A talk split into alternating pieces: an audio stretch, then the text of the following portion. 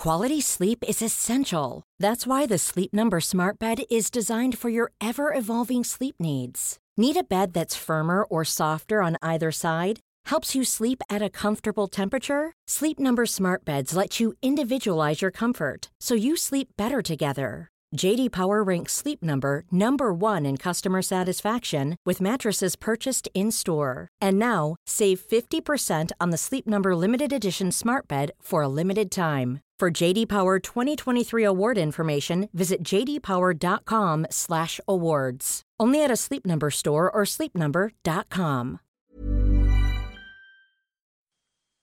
Profesor Adam Rees, Premio Nobel de Física. Hola, soy Adam Rees y te recomiendo escuchar Coffee Break para aprender más sobre el universo.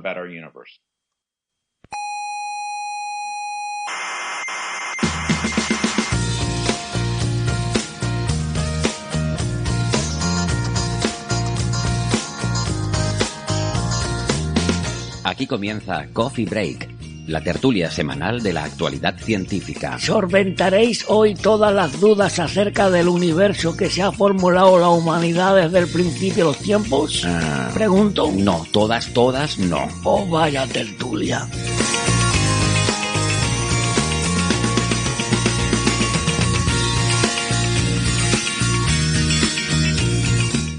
Saludos, gente cientófila de todo el mundo y de todo el tiempo y de todos los eones pasados y futuros.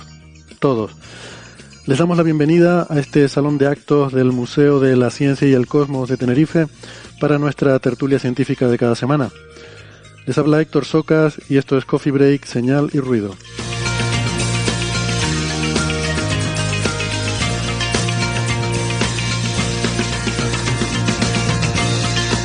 El menú de hoy se lo resumo rápido. Eh, se llama Roger Penrose, flamante ganador del Premio Nobel de Física por sus contribuciones a- al estudio de la relatividad general y porque además es uno de los físicos más conocidos y carismáticos de nuestro tiempo. Hablaremos de la persona y el personaje, el genio y la figura, y bueno, si queda algo de tiempo es posible que toquemos también algún otro tema, como el descubrimiento del primer planeta en otra galaxia o eh, esta cosa del tetraquark del LHC.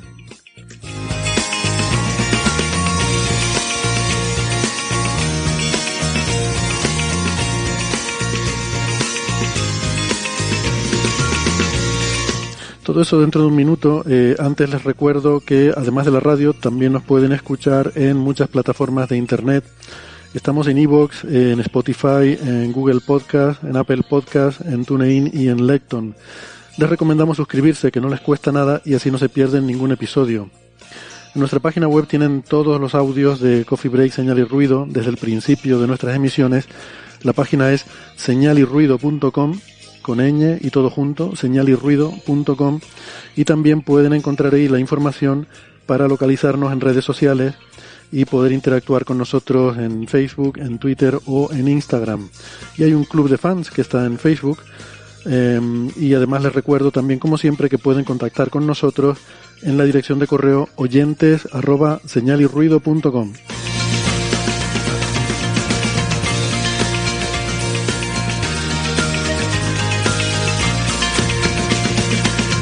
Si son más de la radio analógica de toda la vida, que sepan que nos pueden escuchar si viven en Canarias en ICO de Radio, Radio ECA y Ondas Yaiza. En Madrid en Onda Pedriza. En Aragón en Ebro FM. En Málaga en Radio Estepona. En Argentina en la FM 99.9 de Mar del Plata y en Radio Voces de La Rioja.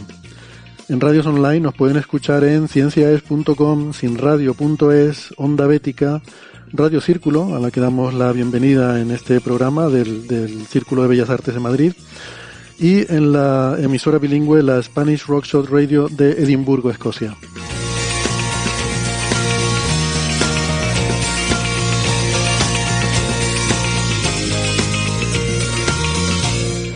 Bueno, vamos con ronda de presentaciones. Eh, hoy nos acompaña desde Santiago de Compostela José Edelstein, doctor en Ciencias Físicas, profesor en la Universidad de Santiago de Compostela. Hola, ¿qué tal, José? ¿Qué tal, Héctor? ¿Cómo estás? Contento Bien. de estar de vuelta. Bien, bien, bien, sí, claro. Encantado de, de tenerte de vuelta en Coffee Break.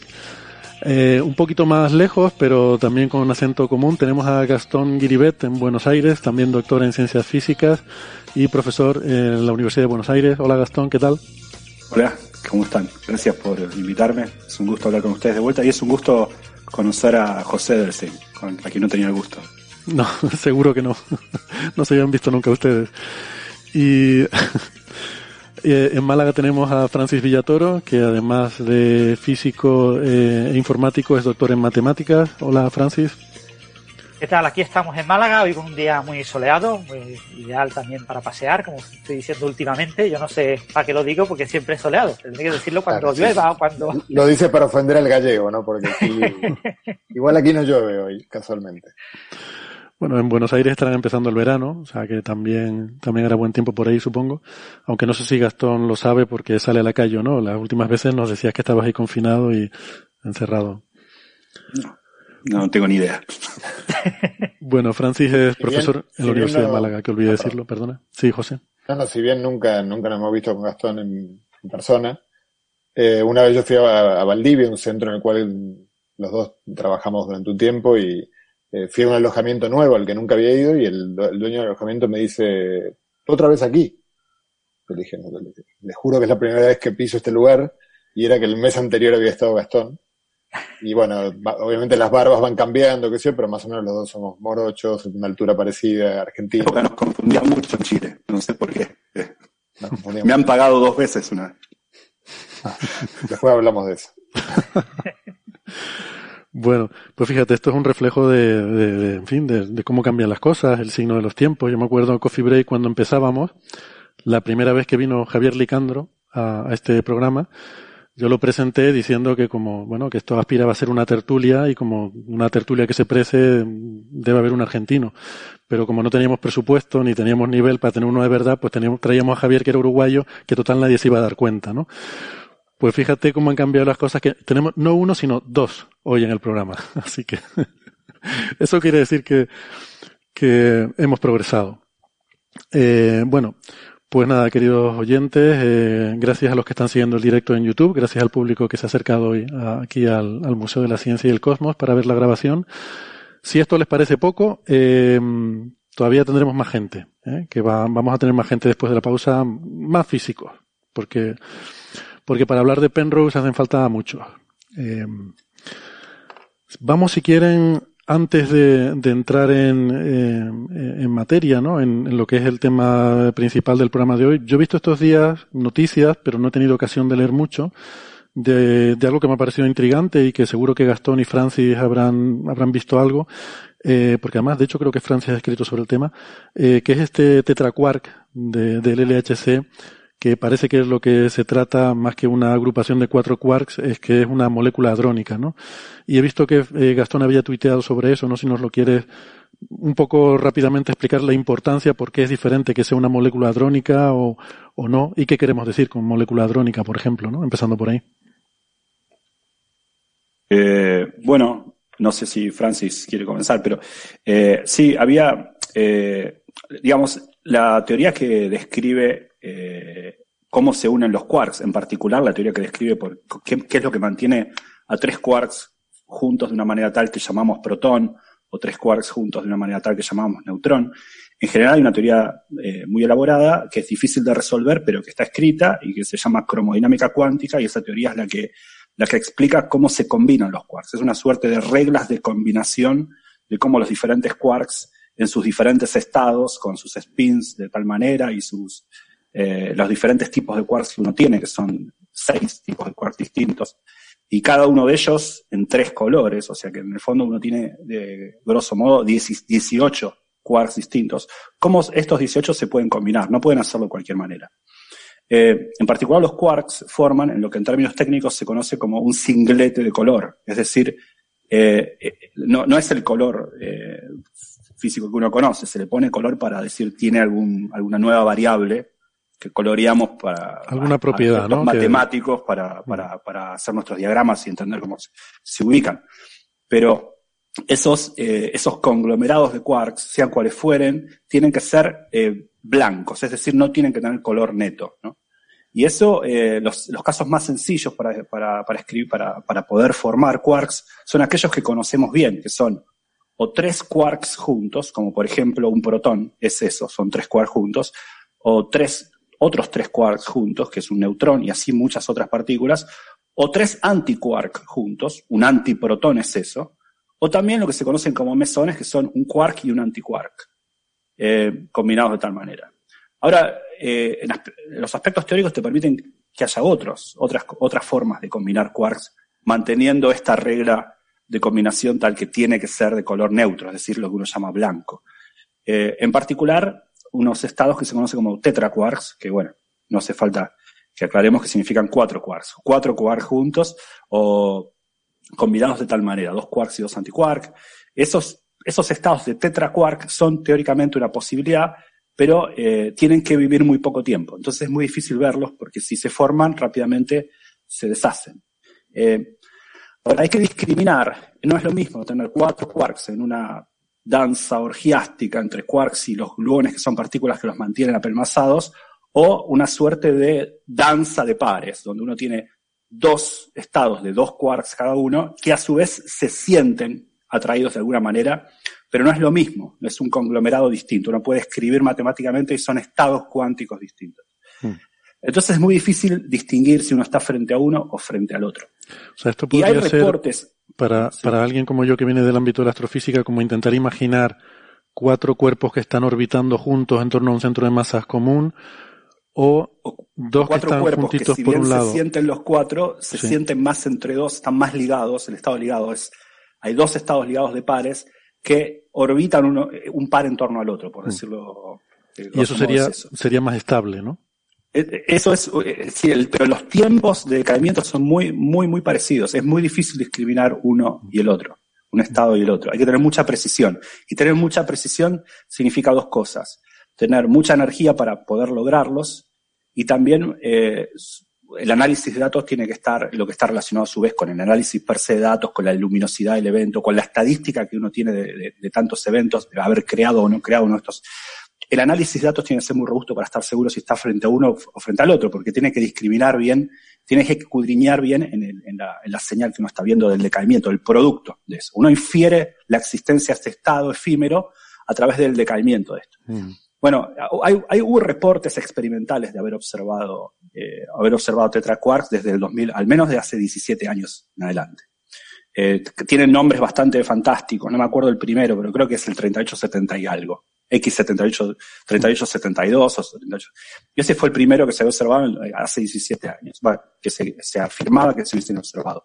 Luego se fueron observando otros. Eh, hay, hay, uno que se había observado con mucha precisión eh, en el 2014, 2016 por ahí, con muchos sigmas se, se, tenía confianza, el LHC había, había, había mostrado que, en efecto había mucha evidencia, mucha significancia, había mucha mucho estadística, mucha significancia estadística de los experimentos para asegurarse. bueno, recientemente, mm. recientemente, hace, este año se había, se afirmó que se había descubierto un tetraquarks con cuatro quarks del mismo sabor, no, no del mismo color, porque tiene que ser blanco, pero cuatro quarks iguales, que son los quarks que se conocen como encanto, como charm, C.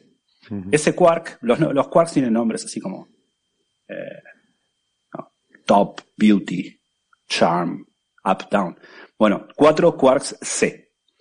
Pero no quedaba muy claro si era cierto que se había visto eso u otras posibilidades. Eso fue un, fue un reporte bastante reciente del HCB, es una de las colaboraciones que trabajan dentro del CERN, y había anunciado la, la aparente observación de un estado tetraquark de C.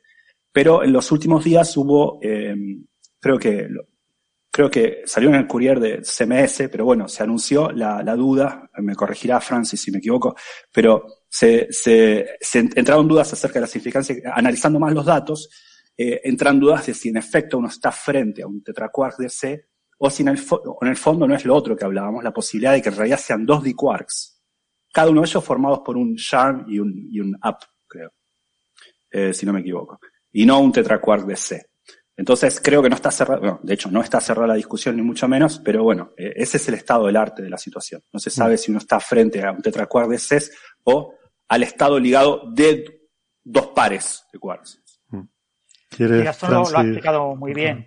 Eh, un poco la, idea es que, eh, claro, como Gastón ha dicho, es muy, muy difícil distinguir ¿no? esos estados. Necesitamos medidas de alta precisión y esas posiblemente pues, las tengamos dentro de muchos tiempos. ¿no? Entonces, ahora mismo eh, podemos hacer comparativas con otras cosas. ¿no? Entonces, la comparativa aquí más natural es comparar con otros con otros modos de desintegración que son parecidos, con la única diferencia es que en un caso se desintegra un candidato de tetracuar y en otro caso se desintegra un mesón parecido. ¿no? Entonces, eh, lo que se ha visto es que en el, en el cociente eh, de las desintegraciones de los... Aquí se están desintegrando eh, mesones B, mesones que tienen alguno de sus quarks que es bottom. Y se desintegran, se pueden desintegrar en diferentes canales, se pueden desintegrar mesones B cargados y neutros. Entonces podemos estudiar el cociente de las desintegraciones entre los neutros y los cargados. Entonces hay eh, este cociente para las desintegraciones que acaban en una partícula, eh, la JC, la, la, partícula con la que se descubrió el quark charm en el 77, que es una, una partícula, no, eso fue en el 75, ¿no? En el 75 creo que fue, bueno, en el 77 creo que fue. Eh, una partícula que tiene un, un, un quark C y un quark arriba, y eh, podemos comparar ese cociente entre eh, mesón B eh, neutro y cargado con lo que hemos observado ahora con el tetracuar. Entonces, al comparar esos cocientes, uno espera que si se desintegran todos los quarks, digamos, eh, aquí la desintegración fundamentalmente es que uno de los quarks decide desintegrarse. Y eso hace que se rompa en sus productos el, el mesón o el tetracuar. La cuestión es, si se desintegran de igual manera una partícula en la que su quarks componentes son completamente, digamos, homogéneos entre sí, son, eh, están siendo quarks de valencia por igualdad en esa molécula, eh, o si, eh, en caso que tuviéramos una, una, dos mesones formando ese tetraquark, eh, habría una diferencia en cómo se desintegran estos componentes, ¿no? Entonces, lo que se ha visto es que eh, lo ha medido CMS, no LHCb, este tetracuar es el X3872, el que ha comentado Gastón, fue de los primeros, o si el primero, quizás el primero que se descubrió, lo descubrió Bell, en la colección Bell, eh, que está en China, creo recordar, en 2003. Y es uno de los tetracuar más estudiados, ¿no? Y ahora lo que se ve es que el cociente entre la desintegración del mesón B eh, neutro y el cargado eh, observado es del orden del 0,5, 0,48. Y, sin embargo, para una partícula para una desintegración muy parecida en la que los dos quarks se desintegran, digamos, de la misma manera, eh, se obtiene un valor muy próximo a la unidad, del orden de 0,87. Entonces, que este, nuevo, este parámetro sea justo la mitad es algo que eh, es una de las predicciones de los modelos que consideran que el tetracuar está formado por dos mesones, unidos por un campo de, efectivo, de fuerza fuerte efectivo. Entonces, eh, y que en realidad, es decir, se ha desintegrado como se desintegraría la mitad del tetracuar. Y por eso ese cociente es aproximadamente la mitad de lo que eh, ocurre cuando se desintegra eh, en mesones. Entonces, bueno, esto es un indicio. Este indicio no es un indicio totalmente robusto, ya que garanticemos que este tetracuar sea una molécula eh, adrónica en lugar de un tetracuar verdadero. Pero es un indicio que apoya esa posibilidad. Ahora bien, hay otros tetraquarks en los que esto, esto no se ha podido observar todavía y no sabemos si serán tetraquarks verdaderos o no. O sea, porque lo que predice un poco la cromodinámica cuántica es que tienen que existir los tetraquarks, los pentaquarks, etcétera, y además que tienen que existir también las moléculas hadrónicas. O sea, que eh, entonces que un tetraquark concreto mm, todo apunte a que es una molécula hadrónica no elimina que otros tetraquarks sean tetraquarks verdaderos. Bien, bien. Vale, pues nada, pues seguiremos esperando. Entonces tiene pinta de que esto va para largo, ¿no? Por lo que, por lo que dicen, toda esta cuestión de confirmar un tetraquark o, o no. Eh, claro, esto necesita mucha luminosidad y experimentos dedicados, ¿no? Y aquí el, el, experimento clave es LHCb, ¿no? El del LHC dedicado a este tipo de desintegraciones de, de emisiones de. Eh, lo que pasa es que tanto CMS como Atlas, sobre todo un poquito más CMS, también pueden observar este tipo de desintegraciones. ¿no? Entonces, este es un artículo de CMS, pero eh, aquí la clave es tener mucha luminosidad. Y, mm. y el LHCb, uno de los grandes limitantes que tiene, es la luminosidad. Entonces, cuando tengamos eh, el LHC RAM 3, el, el, High Luminosity. O el High Luminosity, eh, todas estas cosas se multiplicarán por 10 o por de ese orden, 10, 15, el número de eventos que observaremos y todo esto lo tendremos mucho más claro. ¿no? Ahora bueno, tenemos Francis, mucha incertidumbre en, Sí, cuando Francis habla de luminosidad, aclarar que a lo que se refiere la gente que hace física de partículas es a que, a que el haz tenga muchas partículas, para que haya muchas colisiones, haya más estadística y poder tener menos eh, incertidumbre en las medidas. Porque claro, cuando hablamos, eh, hay dos parámetros que definen un, colisionador, básicamente es la energía, cuando decimos la energía, nos referimos a cuánta energía hay por partícula, ¿no? Que decimos, pues, no sé cuántos teraelectronvoltios, eso es la energía que tiene cada partícula. Y luego la luminosidad es cuántas partículas hay con esa energía. De forma que cuanto mayor sea la luminosidad, más choques va a haber, más colisiones, y se van a producir más los eventos que buscamos, y será más fácil encontrarlos, estadísticamente. Bueno, pues si les parece entonces pasamos a, hablar de la figura del día. Eh, eh, el, profesor Roger Penrose, eh, que fue galardonado con el Premio Nobel de Física la semana pasada, con la mitad del premio, si no recuerdo mal, em, profesor en la Universidad de Oxford. A mí me sorprendió, Francis, que me estabas diciendo ayer o anteayer que es una persona de la que se sabe muy poco de su vida personal. Por eso me alegro de que esté José aquí, que igual nos puede contar más cosas. Pero me, me sorprendió lo que decía Francis, que que saben muy poquitas cosas sobre, sobre la vida de Penrose, sobre, no sé, cosas como si tiene hijos o no, y, este tipo de cuestiones, ¿no? Es una figura muy, eh, muy, muy popular, mucha gente lo conoce, es también, pues yo que sé, como precisamente su amigo Stephen Hawking, con el que comparte línea de investigación y, y, artículos muy importantes, eh, pues también es de estos físicos muy mediáticos, muy conocidos, y que ha publicado libros de divulgación, libros que han sido muy populares, Mencionábamos la semana pasada el de la nueva mente del emperador y es una figura muy carismática y que mucha gente conoce, ¿no? Por eso se nos ocurrió que, que, estaría bien pues hablar un poco más en profundidad eh, sobre este investigador porque bueno, eh, de Gensel y Guess pues no los conoce nadie y da un poco igual, ya con hablar de su trabajo está bien. Pero Penrose es una persona muy polifacética y que yo creo que genera mucho debate, eh, muy controvertida y, además me da la impresión de que en esta mesa también pues podemos tener diferentes opiniones sobre algunas de las cosas que, bueno, a raíz de conversiones privadas que he tenido con algunos de ustedes, así que puede ser un, buen momento aquí para, para tener esos debates, ¿no? Y, y tratar esos temas que siempre es más divertido que simplemente ir y, contar, eh, contar datos, contar hechos y descubrimientos. Entonces, bueno, por empezar un poco dando unas pinceladas sobre la persona, Francis, me confirmas esto, ¿no? Que se sabe poco sobre él, ¿verdad? Sí, es una persona que ha sido bastante celosa ¿no? de su privacidad y, y, si tú miras, por ejemplo, la página web de la Wikipedia, ¿no? Eh, de muchos investigadores, pues te aparece pues los nombres de las mujeres, los hijos, nombres de los hijos, eh, qué han hecho, qué no han hecho. Y te cuentas en el caso de Penrose, pues, por ejemplo, la Wikipedia en español, que ni menciona que está casado, ni menciona que tenga hijos, te vas a la Wikipedia en inglés y te menciona que se ha casado dos veces, pero que no se sabe cuántos hijos ha tenido de la segunda mujer. Eh, una serie de datos que después recabas, ¿no? Se vas profundizando y te encuentras pues que en ciertos lugares, en alguna entrevista, ha comentado algo, ¿no? Pero es como que se ha soltado, o sea, que no quería decirlo, pero ha salido, ¿no? Pero en general, eh, se conoce bastante poco para ser una figura que ha escrito tantos libros de divulgación y que, y que ha tenido, ha vendido tanto y es un gran científico, ¿no? es muy, muy diferente del caso de, de, Hawking, ¿no? Hawking tiene varias biografías, ha hablado de la mujer, las hijas, ha hablado todo el mundo. Sin embargo, de Penrose, pues ya veremos que yo sepa, por ejemplo, no lo sé si José conocerá algún, alguna biografía, pero yo no recuerdo haber leído ninguna biografía de, de Penrose, ¿no? Está por escribir, ¿no? Hay, que tener cuidado antes, antes de ese momento con esta gente que dice cosas, que son muy celosos de su privacidad y luego dicen cosas en la entrevista, porque siempre recuerdo el caso de Jules Briner, el actor, que era muy, muy divertido porque eh, mentía. En la entrevista se inventaba cosas, a veces muy estrambóticas, eh, y a él le divertía eso, ¿no? En una entrevista decía una cosa, en otra se inventaba otra historia completamente diferente.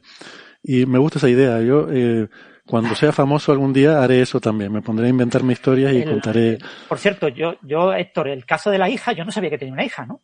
Estamos hablando de Penrose ahora, o de Jules Briner. Penrose. Y en la, el día que le recibe el premio Nobel, eh, un, un bloguero, bueno, tiene un podcast en inglés y le había hecho una entrevista a Penrose como en enero, en febrero de este año. Y entonces, eh, ese mismo día, pues aprovechó para llamar a Penrose y grabarlo en YouTube, ¿no? En una entrevista que está por YouTube. Y entonces lo, lo llama por YouTube, así por Zoom. Y, y entonces, en un momento determinado de la entrevista, una entrevista muy breve, como 10 minutos, eh, suena el teléfono. Y, y, dice Penrose, perdona, pero es que me está llamando mi hija. Y le dice por teléfono, mira, que estoy hablando con la radio, no sé qué, ya te llamo después, ¿no? Y entonces, claro, tú dices, pues tiene una hija. O sea, eh, porque no aparece en ningún sitio, no aparece. Pues Después ya cuando traseas y buscas hija de Penrose, te encuentras con que hay alguna que otra mención para un sitio de que es posible que tuviera una hija, ¿no? O sea, fíjate cómo está un poco la, situación, ¿no? Yo, yo me enteré de lo de la hija, pues eso, el mismo día del premio Nobel. Bueno, en fin, esas cosas no, no es que sea tampoco ese tipo de programas de, de, de, faranduleo, de saber de, pero, pero sí que a veces conviene humanizar a, estos grandes mitos, ¿no? Y en ese sentido, José, que ha tratado con Penrose, creo que, que te ha visitado ahí en Santiago y que incluso estás planeando una visita ahora en Oxford, ¿no? A ver si se puede hacer. No, no, no, no puedo estar seguro de la visita, pero el que él ha venido aquí es un hecho ya que ya ocurrió, así que es una, una realidad. Eh, si puedo comentar, José lo vio 11 veces siempre con una hija diferente. eh, sí. Eh, supongo que, bueno, no, sé si es la insinuación de Gastón, pero bueno, la, segunda esposa es mucho más joven que él. De hecho, él tiene, este, creo que tiene un solo hijo con ella, eh, que cuando él vino acá yo creo que era adolescente, o sea, ahora debe pero, Pero vamos a ver, eso es un tema, que dicho así puede sonar mal, pero es un tema de regresión a la media. Es decir, cuando tienes una cierta edad, eh, no queda otra que que tu esposa sea más joven que tú. Es que, porque ya no quedan de mayores. Evidentemente. no, hay que este, pensar mal. Al mismo tiempo creo que si bien Penrose es una figura, eh, bueno, ahora, ahora voy a hacer una especie de apología de Penrose, pero al margen de eso, que comparado con Hawking, que no hay nadie que se pueda comparar con el interés popular sobre la figura de Hawking es incomparable con el de, salvo creo que Einstein, no hay ninguna otra persona que en la historia de la ciencia haya tenido un interés semejante. Por lo tanto, Penrose es claramente una, una persona conocida públicamente, pero el conocimiento público de personas del, del ámbito de la ciencia suele ser como mucho saber su nombre y saber dos o tres cosillas más. O sea, no creo que Penrose haya sufrido una persecución de paparazzi tratando de ver mucho su vida privada. O sea, que no creo que haya una intención de él de ocultar nada, sino que Nadie le preguntó nunca, sospecho, es más probable. Bueno, Pero es cierto que tiene título de, de, ser británico, ¿no? Eh, tiene título de ser, sí. Bueno, a ver, él, había ganado previamente, bueno, junto con Hawking el premio Wolf, que suele ser una especie de previa al Nobel, y, además hay que recordar que tanto él como Hawking ganaron la medalla Copley, que es el premio científico más antiguo del mundo, que lo han ganado, no sé, algunas personas como tipo Darwin, Faraday, Gauss, se, le da a una sola persona por año, o sea que es un premio más difícil de sacar que el, que el Nobel. Entonces él en Inglaterra está clarísimo que es una figura de, gran relevancia, eh, por lo tanto candidato a ser, ser, cosa que no fue Hawking, por cierto. A pesar de, tener más, eh, más también Hawking se metía más en política, quizás eso influye, ¿no? Era más controvertido. Eh, no, es que no le hayan ofrecido, eh. Solo, solo, voy, solo, voy, a decir eso de momento. Eh, a ver, yo respecto a lo que mencionabas antes de que Penrose es más conocido, mencionabas a, a Guess y me olvidé el nombre de, del otro premiado, ya que ya esto es, sintomático. Eh, Gensel, Gensel. Gensel. Pero yo creo que hay una, hay una razón de ser para eso, y sin, teniendo un respeto y una admiración enorme por, por, el, por la segunda mitad del premio Nobel, que es un proyecto eh, de, las características parecido al LAIGO, ¿no? Uno de estos proyectos que técnicamente es tan complicado. O sea, la idea no es muy, no es muy complicada, es está claro cuál es, que lo que uno quiere ver es el centro galáctico y ver qué pasa allí. Así que en ese sentido, conceptualmente es muy sencillo.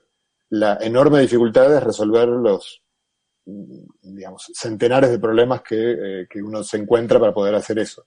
Eh, y eso es maravilloso. Además, claramente lo mencionaban, las, yo escuché el programa la semana pasada y mencionaban evidentemente, este tipo de proyectos son proyectos de décadas, en las cuales la perseverancia y la, y la paciencia, ¿no? Para, para, durante mucho tiempo debe ser muy frustrante cuando no estás seguro. Si, con el premio Nobel ya parece que todo fue, este, cuesta abajo, pero seguramente no, no, lo fue así. En cambio, lo de Penrose es un paper de dos páginas y media, eh, en el cual ustedes comentaban un poco jocosamente que uno puede escribirlo y ya echarse a rascarse la barriga, cosa que, que, que, él no hizo, por cierto, y que tampoco es así. Pero yo creo que la admiración por Penrose es que a mí me parece que Penrose es un genio. Voy a sostener eh, vivamente esa, esa tesis. Eh, y, bueno, los otros dos premios Nobel no estoy seguro, digamos, pero no, no hace falta ser un genio para dirigir un equipo y resolver estos problemas. Hace falta un montón de méritos, pero la, terminología de, genio, que es una persona de un talento eh, excepcional, pero que además viene acompañado de un montón de características que también son negativas, pero que en un genio terminan empujando para el lado de los descubrimientos, que es una persona muy terca, muchos de sus de los eh, de sus posiciones más polémicas que, que, también criticaron ustedes la semana pasada y yo estoy dispuesto a defender simplemente porque provienen del mismo uno no puede quedarse con cuando uno tiene una persona como Penrose uno no puede decir ah no no eh, a mí me gusta lo lo que hiciste que es firme y lo que hiciste que es una locura mm, lo voy a despreciar porque también fue una locura en el año 64 contra toda la opinión de toda la comunidad afirmar que las singularidades eran inexorables. Claro que fue un teorema matemático. Cuando uno demuestra un teorema matemático se siente mucho más seguro que si uno hace una hipótesis como la de la conciencia que, tiene Penrose, por supuesto. Pero hay que recordar que en el 63 estaba un trabajo de Lifshitz y Kalarnikov que demostraba que eso no era así. Y era un trabajo que todo el mundo dio por bueno. Incluyéndolo a Wheeler, por ejemplo, que era la gran autoridad fuera de, de la Unión Soviética. En todo el planeta todo el mundo consideraba que era probado que la singularidad de Oppenheimer y Snyder era un artificio de la simetría. Y de repente viene este hombre y hizo en ese momento lo mismo que siguió haciendo todo el resto de su vida, ir contra la corriente. Creo que es una persona que se crece cuando se siente que él es el único que está el Quijote contra todo el mundo. O sea, que ya nos vas dando a entender que es una persona un poco testaruda, ¿no? Un poco, un poco obstinada. Eso, en la, si en alguna parte, no sé si en la RAE, en la definición de genio está incluido, pero si no deberían incluirlo. O sea, yo no creo que exista un genio que no sea testarudo, obstinado, que no dé fácilmente el brazo a torcer, que eh, todas características que si las tuviera eh, el primo de uno, uno no le invitaría a la, cena de Navidad, pero cuando es una persona genial, que luego de repente consigue, entre todos los eh, intentos que hizo, bueno, Penrose hizo muchísimas cosas de, gran valor, pero eh, claro, una persona que se anima, es muy linda, la, creo yo, la comparación con, con, un navegante. O sea, la mayor parte de la gente navegamos cerca de la orilla, mirando con un poquito de miedo si el viento se levanta, inmediatamente vamos hacia la orilla por si acaso. Y Pernos es de los que no, Pernos es de los que agarran el barco y el bote y se meten mar adentro sin preguntarse si, eh, si va a haber una, si está anunciada tormenta. Es así. Entonces, este, la mayor parte de los que hacen eso terminan ahogados. y algunos terminan con el premio Nobel. Es el caso de Penrose. Bueno, dice Por cierto, solamente un pequeño detalle menor. Eh, me pidieron de una revista de, aquí española que hiciera un listado de, de genios, ¿no? De genios vivos. Y, por supuesto, estaba incluido Roger Penrose. Y en aquel momento estaba vivo también Stephen Hawking. Eh, y, me pidieron, me dijeron, eh, pero faltan mujeres, ¿no? Tienes que incluir mujeres, ¿no? Bueno, un 30% de mujeres. Entonces fui añadiendo mujeres y porque al principio tenía muy poquitas. Y una de las que añadí fue Andrea Ghez, ¿no? la que ha recibido el premio Nobel. Eh, ella, eh, una de las cosas que eh, ha planteado en varias entrevistas es que ella iba en contra viento y marea cuando empezó a investigar estas estrellas, ¿no? Con el infrarrojo, con óptica adaptativa, con este tipo de cosas que su director de tesis, esto era un trabajo, el primer trabajo que ella eh, dirigía eh, como postdoc, y, y, ella decía que su director de tesis le dijo que no se metiera en eso, que eso era una cosa de muy largo tiempo, que no iba a publicar nada, que era muy difícil que obtuviera resultados, y contra viento y marea, ella se, se focalizó en trabajar en ese tema, en dirigir un equipo, en convencer a mucha gente, en recabar financiación, en hacer cosas que son otro tipo de genialidad, no es la genialidad de Roger Penrose, una genialidad en matemática y de ideas eh, muy avanzadas, muy revolucionarias en muchos campos, pero ella también tiene su componente de genialidad, y yo la puse en ese listado como una de las genios en física eh, de la actualidad.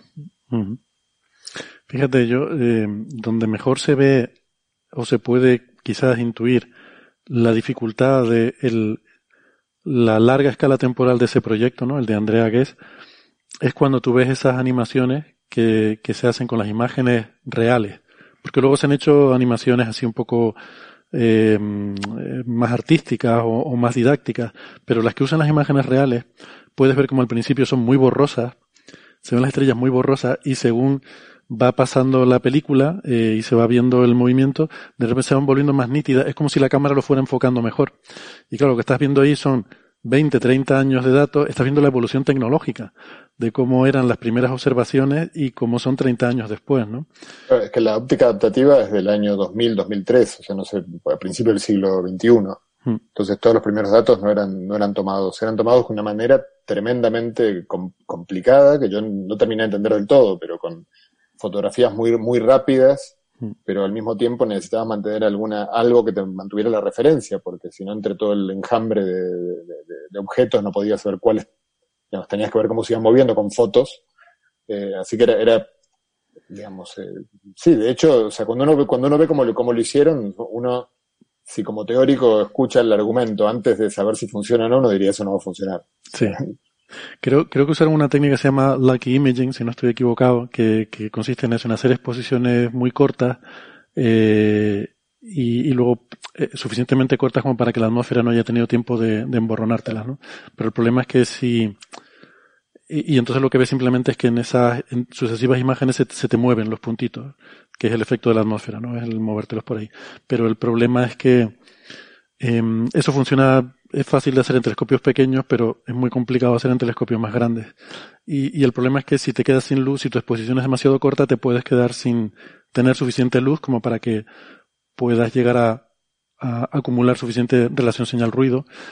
Eh, y, claro, la forma natural de, de, resolver eso es con telescopios más grandes, pero entonces la técnica se vuelve más compleja. Bueno, eh, en fin, eso, eso es con lo que tuvo que lidiar Andrea Guess. Pero aquí estamos para hablar de Penrose, eh, que parece que estamos debatiendo la genialidad de Guess, eso no está, eso no está puesto bajo sospecha. Aquí lo que, lo que está bajo quiero, sospecha. Lo quiero aclarar porque podría parecer que yo, yo, yo lo único que dije es que, Pen, que en Penrose está, o sea, yo Andrea Guess no, no la conocía hasta, hasta el premio Nobel, leí su, su, trabajo, leí sobre lo que hicieron con algún detalle, me parece maravilloso. Conocía, o sea, no sabía el nombre de ella, pero conocía el proyecto, por supuesto, hace mucho tiempo. Eh, no, está fuera de toda duda que todos los méritos y que el, el, Nobel es más que merecido. Simplemente la, alusión es porque el, lo de Penrose es muy, muy distinto a lo de cualquier otro, incluso colegas que, que, que uno también llamaría genios en nuestro campo, pero es que Penrose es una persona que haya abarcado tantos campos, que haya hecho contribuciones tan rompedoras. Digamos, básicamente Penrose fue la persona, de, después de Einstein, fue la persona, eh, Gastón, eh, no sé si, lo va a aceptar, pero la persona, digamos, más importante, por lo menos inmediatamente después de Einstein, en relatividad general. O sea, quien introdujo una nueva forma de ver la relatividad general, con nuevas variables, con nuevas formas de entender los espacios-tiempos. Fue, muy revolucionario. Mucho de lo que hizo, que ahora es parte ya de las, de las herramientas este, usuales de la relatividad general contemporánea. Por alusiones, Gastón, ¿estás de acuerdo con, el comentario. Sin duda, sin duda es uno de los. A mí me, me cuesta, me, me cuesta la, la, definición de genio. No, eh, no, no entiendo si esa, eh, si esa discusión eh, es, es asequible desde el punto de vista de definir las cosas correctamente. Ahora, acerca de si es o no, Penrose, una de las personas que después de Einstein más contribuyó a la relatividad general, no sé si el que más, pero seguramente uno de los pocos, sin duda, estoy totalmente de acuerdo con José. Yo pondría a, a Hawking también, eh, sí, claro. en el mismo, en el mismo nivel. Es cierto que vino un poco después, es una, una generación, uno, eh, más joven, ¿no? Eh, eh, y también es cierto que, que los resultados de Hawking siempre estuvieron tocando, no todos ellos, pero tocando aspectos de mecánica cuántica junto a la relatividad general. En ese sentido, como que difundió más allá de la relatividad general, pero es cierto que, sin duda, Penrose sí, es una de las personas de, que más contribuyó a la relatividad general. Es más, creo que la leyenda, una de las leyendas que anduvieron circulando como razón del Nobel fue esa, ¿no? Como quien más había contribuido eh, a la relatividad general desde, al menos desde los primeros, la primera ola de relativistas, y en ese sentido, quien haya escrito eso también está de acuerdo con José, sí, sin duda. Los resultados okay. de sobre relatividad general clásica son, es más, hay una forma que que, de decir las cosas que, que me parece que es importante. Eh, creo que se la escuché a Maldacena hace poco, a alguien, a, alguien, eh, y es la siguiente. Uno puede pensar los primeros resultados de Penrose de relatividad general más clásicas, ¿no? Por ejemplo, el colapso, los teoremas de singularidad, eh, las conjeturas de censura cósmica, todas que tenían que ver con la relatividad general clásica. No obstante, tienen un profundo contenido cuántico también, si uno los piensa. ¿Por qué? Porque el haber probado que la singularidad, como decía José, es inexorable, el teorema de singularidad de Penrose, una demostración matemática de un teorema inapelable, en realidad lo que nos muestra es que la relatividad no puede ser la teoría final a nivel cuántico, porque la presencia de una singularidad es eh, la afirmación sobre que en algún punto o en algún momento del espacio-tiempo las leyes de la física se quiebran. Y entonces la teoría que predice tal cosa tiene que ser reformulada. Así que incluso indirectamente eh, los resultados de Penrose de relatividad los llevaron más allá de la relatividad clásica, me parece. Quizás te, te dice que tienes esa limitación, ¿no? De alguna forma te pone las limitaciones de la teoría. Es decir, mi teoría llega hasta aquí, eh, en este entorno. Eh, tú decías la semana pasada, Gastón, que eso de que el premio se le da por ese paper del 64, bueno, es un formalismo, pero que realmente probablemente es toda la trayectoria que ha tenido, ¿no? Que, que, a ver, que si hubiera, si se hubiera escrito ese paper y se hubiera echado a rascarse la barriga, pues probablemente no hubiera recibido un premio Nobel y probablemente no sabríamos quién es. Eh, si es conocido es por toda la cantidad de cosas que ha hecho, ¿no?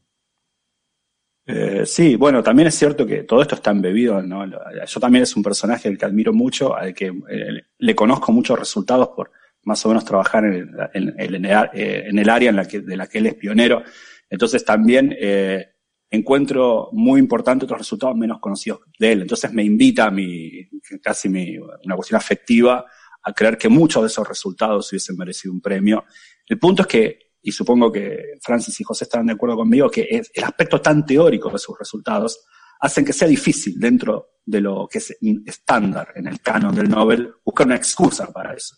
Y este es uno de los resultados que si se quiere, más uno puede eh, afirmar eh, que tiene que ver con algo comprobado experimentalmente, que es la existencia de los agujeros negros. Pero entendamos que Penrose habló de la plausibilidad de que se formaran los agujeros negros por colapsos no simétricos.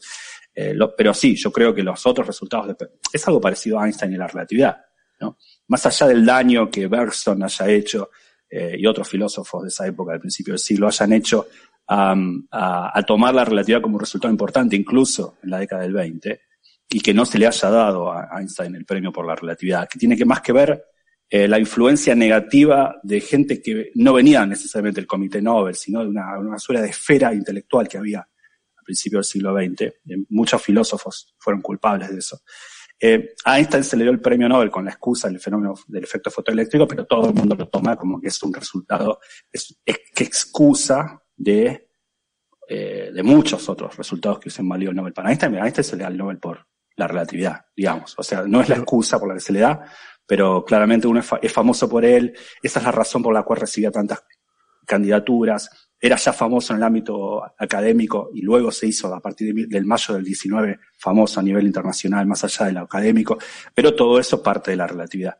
Eh, entonces, yo creo que esto, esto pasa, ¿no? Las leyendas de los nobles son un poco, cuando uno está hablando de figuras de semejante eh, envergadura, con tanto bagaje de resultados, eh, se da premios nobles eh, como excusa. Es diferente a otros premios Nobel que uno se ha puesto por ahí, ¿no? Como el de Bragg, por ejemplo, que ¿qué hizo Bragg? Más que trabajar con su papá.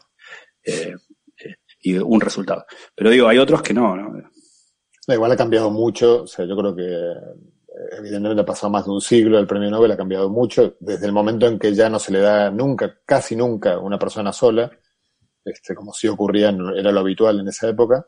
Eh, yo creo que a mí, lo que me llamó la atención del premio y, por supuesto me dio una gran satisfacción que le dieran a Penrose el premio Nobel es que también yo lo pongo en la misma línea que Peebles el año pasado y también con el caso de, de Andrea Guess con, con Strickland, o sea que evidentemente me da la impresión de que hay un cambio de aires en la Academia Nobel que por un lado con el tema de la histórica falta de presencia de mujeres que bueno, si es la primera vez, como decía Francis, en la historia en la que hay dos mujeres vivas que tienen el premio Nobel de Física.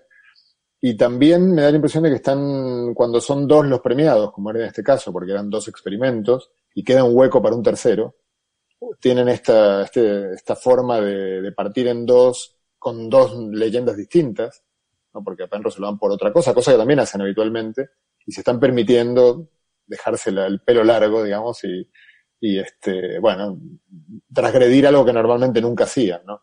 Entonces yo creo que en ese sentido sí que, sí que si Hawking siguiera vivo tendría muchas chances de ganar el premio Nobel.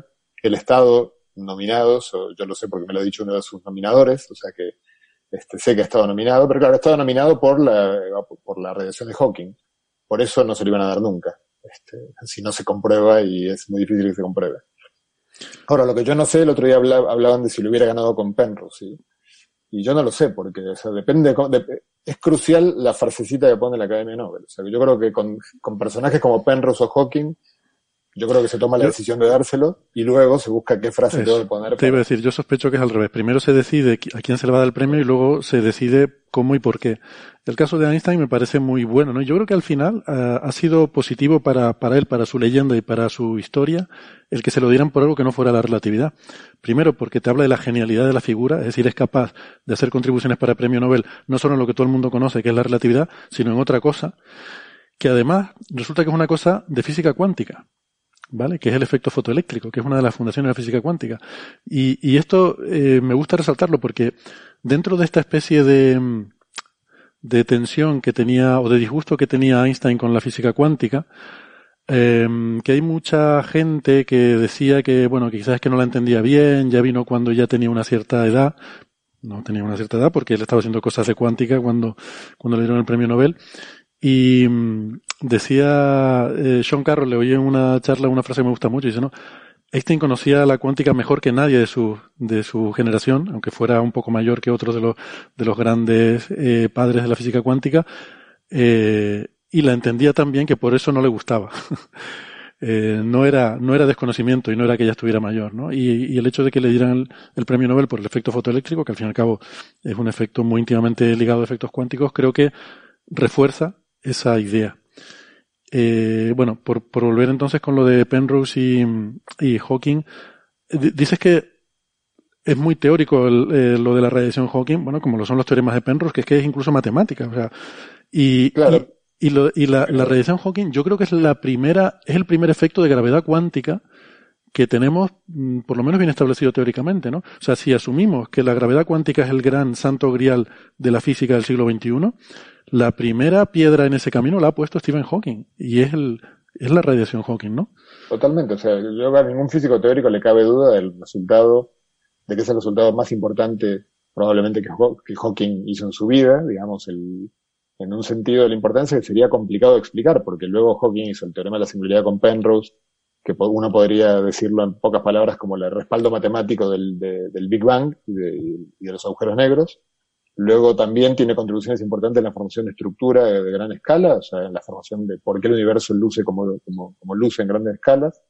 Ambas son tremendamente importantes, o sea, decir que una persona, la misma persona hizo contribuciones trascendentales en el origen del universo y en su estructura a gran escala, ya, ya con mucho menos que eso yo me conformaría pero luego explicarle a la gente que ya, pero eso no es lo que más nos impresiona a los demás, sino justamente cuando te das cuenta que él se dio cuenta de dónde estaba como el ángulo ciego en el cual podía juntar cuántica con gravedad sin ofender a nadie, digamos. En el lugar en el cual nadie le puede decir que, que está trabajando en un dominio en el cual la cuántica es cuestionable, ni la gravedad es cuestionable. Entonces, por eso estamos muy convencidos de que tiene razón en, su, en el resultado, porque la única forma que no, no, tenga razón es que la cuántica o la relatividad estén mal allí donde no están mal, en principio, donde hemos comprobado hasta el hartazgo que no están mal. Eh, eso es cierto, o sea que la, envergadura conceptual del, del resultado de él, sin ninguna duda que es merecedora del, Nobel o, más.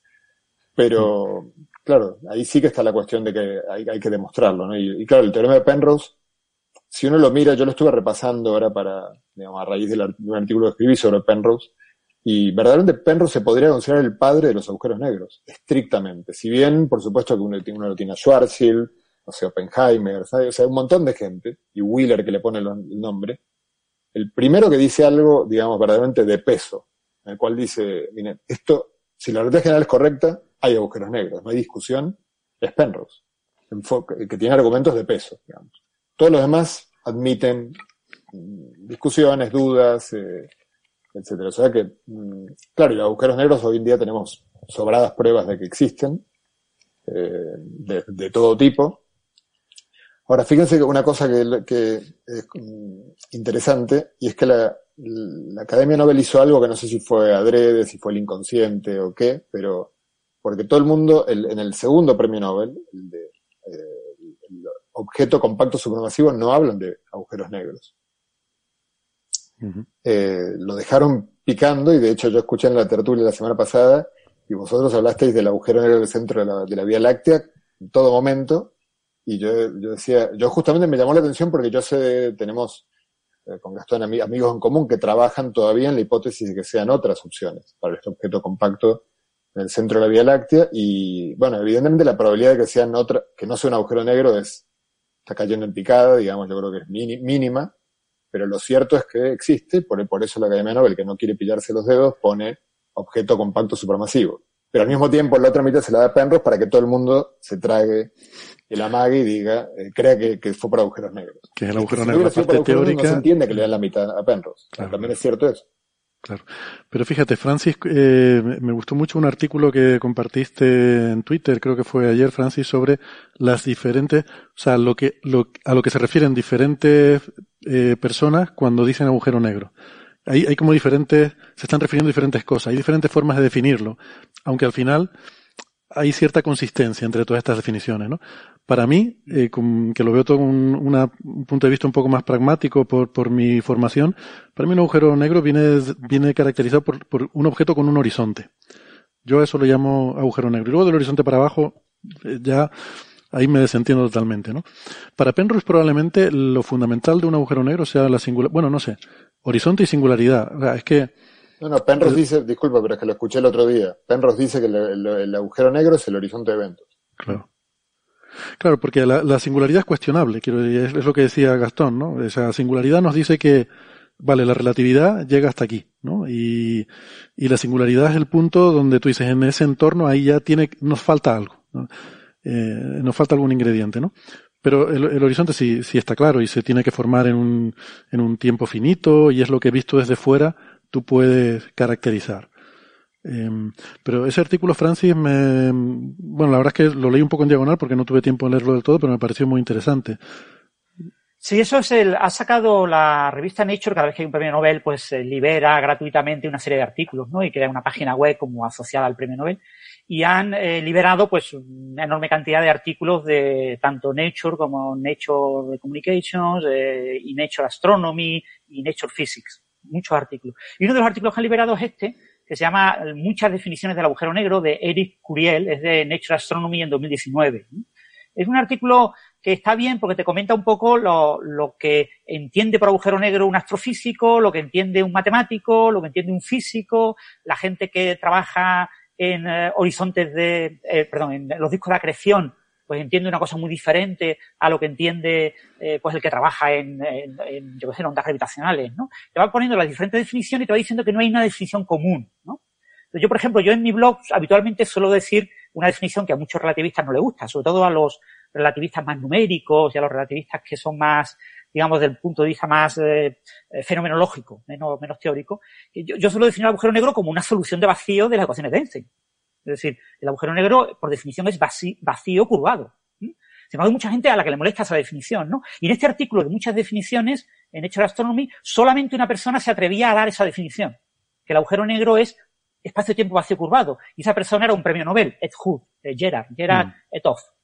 Era el único que decía eso. El resto de, las personas, eh, porque recopilaba el autor eh, una serie de entrevistas que había hecho a mucha gente, preguntándoles, ¿tú qué crees que es un agujero negro? ¿Cómo defines un agujero negro? Y solamente una persona hablaba de espacio-tiempo vacío. Eh, había gente que decía, pues un agujero negro es, pues eso, un disco de acreción de materia alrededor de un objeto muy pequeño.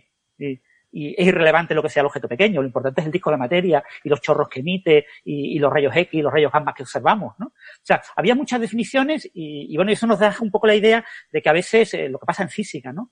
Eh, una palabra representa muchas cosas distintas para diferentes personas. ¿no? Mm. Entonces, un astrofísico puede asegurar y reasegurar. Eh, yo conozco a algunos de los astrofísicos de Andalucía que afirman con una absoluta rotundidad que los objetos que los astrofísicos llaman agujeros negros no son eh, descritos por las ecuaciones de la realidad general. Ellos, y él considera hasta que no se observe de verdad un horizonte y haya garantía, yo les digo, pero vamos a ver, pero si las ondas gravitacionales es la fusión de horizontes y, pero no, no, a mí eso no me convence. Yo quiero ver el objeto astrofísico, ¿no? Y digo, bueno, pues no lo vas a ver, porque tú trabajas con óptica, infrarrojo, rayos X, rayos gamma, pero no trabajas con ondas gravitacionales, que es cómo se puede ver eso, un objeto que no tenga ese otro tipo de estructura. Entonces, este tipo de definiciones pasa con muchos conceptos en física. Son eh, polémicas, entonces, eh, hay, y el concepto clásico, el concepto de masa, el concepto de energía, eh, todo ese tipo de conceptos son conceptos en los que hay personas que cogen el concepto obsoleto de newtoniano, gente que coge un concepto de principio del siglo XX, yo qué sé, en la época de Einstein en los primeros 20 años del siglo XIX, eh, perdón, del siglo XX, eh, la gente hablaba de masa, masa, masa inercial, masa gravitatoria, masa en movimiento, masa no sé qué, o sea, había no sé cuántas masas, ¿no? Y mm. ya sabemos que eso es una tontería. Masa es la masa, punto. Eh, no, no, no, tiene sentido hacer esa diferencia, salvo en los libros de historia de la, de la física. ¿no? Por eso pasan muchos conceptos, que la definición no es nada clara. Bueno, pues nada, se me ha pasado el tiempo volando. Eh, la verdad que es súper interesante esta conversación. Y llevamos ya una hora de programa, así que es el momento de hacer una pausita. Eh, vamos a descansar un poco, tomar un café. Volvemos enseguida. Nos despedimos de los oyentes que nos están escuchando por la radio, recordándoles que si quieren seguir el resto de la conversación sobre Roger Penrose, pues que nos pueden buscar en la versión extendida en el podcast. Si no, nos despedimos hasta la semana que viene. Si nos escuchan en, en internet, no toquen nada que ya volvemos. Hasta ahora. Chao, chao.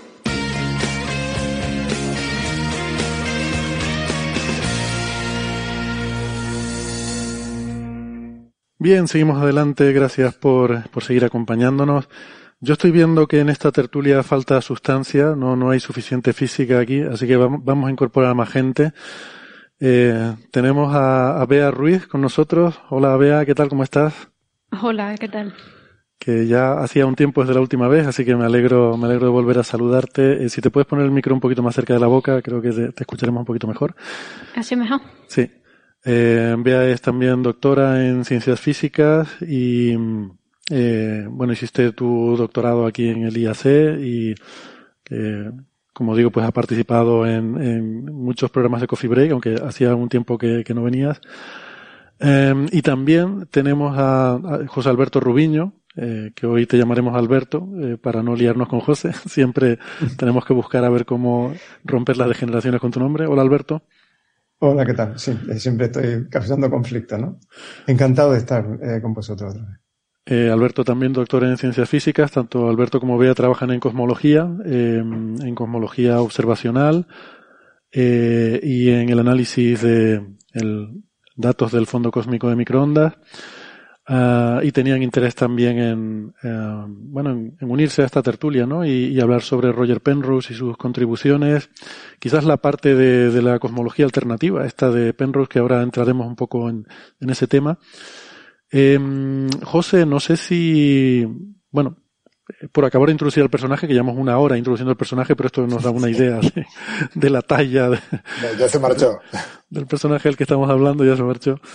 Eh, hay, en fin, tú que lo conoces personalmente, insisto, aparte de ese carácter testarudo, ¿hay algún otro rasgo de personalidad, alguna otra cuestión anecdótica o de, o de faranduleo directamente que, que valga la pena no, no, comentar? Me gustaría mencionar la cuestión de, de testaruda, en realidad no la, vi, no la he vivido en primera persona, uno la ve por su actitud científica, pero como, como persona en las cortas distancias, la verdad que es una persona encantadora. O sea, es eh, un tipo, además que se lo ve en las entrevistas, tiene es tremendamente afable, con mucho humor, o sea, muy rápido está riendo, digamos, cuando, está conversando, no, es una persona que está seria, distante, le encanta, eh, muy charlador, y a mí me parece una persona de estas que quizás también ahí influye un poco el, efecto de que cuando hablamos hablamos en inglés y no es mi lengua materna, entonces quizás es un efecto subjetivo. Me parece una persona que mide sus palabras, o sea, cuando habla, habla y eh, de manera muy elegante a mi, a mi, gusto y como si fuera muy, muy meditado lo que, lo que va a decir o lo que no, lo que no va a decir. Este, luego, bueno, una cosa que a mí me pareció, yo, yo no conocía mucho de él, pero a mí me, me, me, impactó acá cuando dio la charla para todo público, pero es algo muy conocido de él, es el hecho de que él dibuja, como por cierto hace Gastón, algún día tienen que pedirle a Gastón que haga dibujos, es un dibujante maravilloso, y Penrose que hace las transparencias a mano todavía a día de hoy, hace unos dibujos que son verdaderamente de una belleza conmovedora, de, sobre todo conos de luz, con sus sombritas, con todo, muy, muy bonitos. ¿Cuántos conos de luz habrá dibujado Penrose en su vida? Muchos, unos cuantos.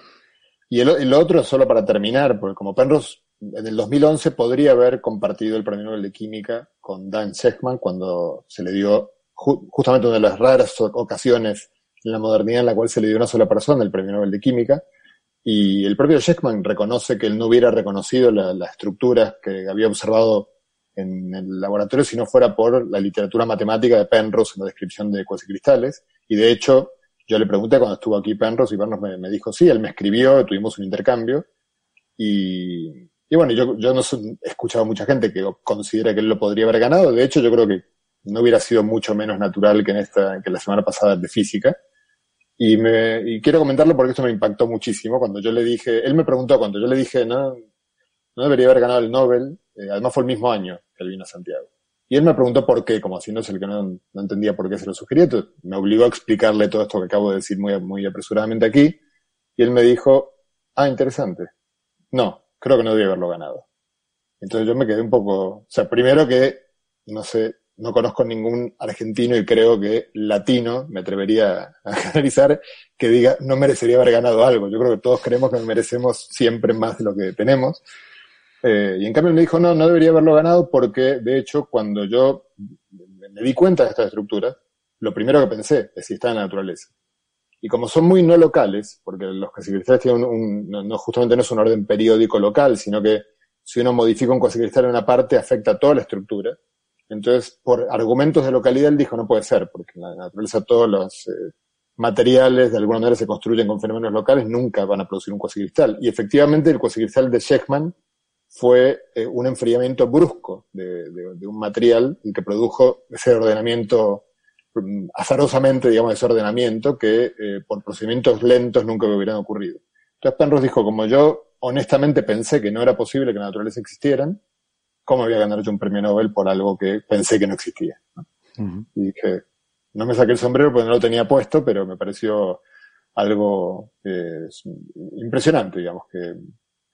Eh, Mira, va a ser, va a ser por eso que no se lo dieron a Hawking porque él había apostado a que los agujeros negros no existían.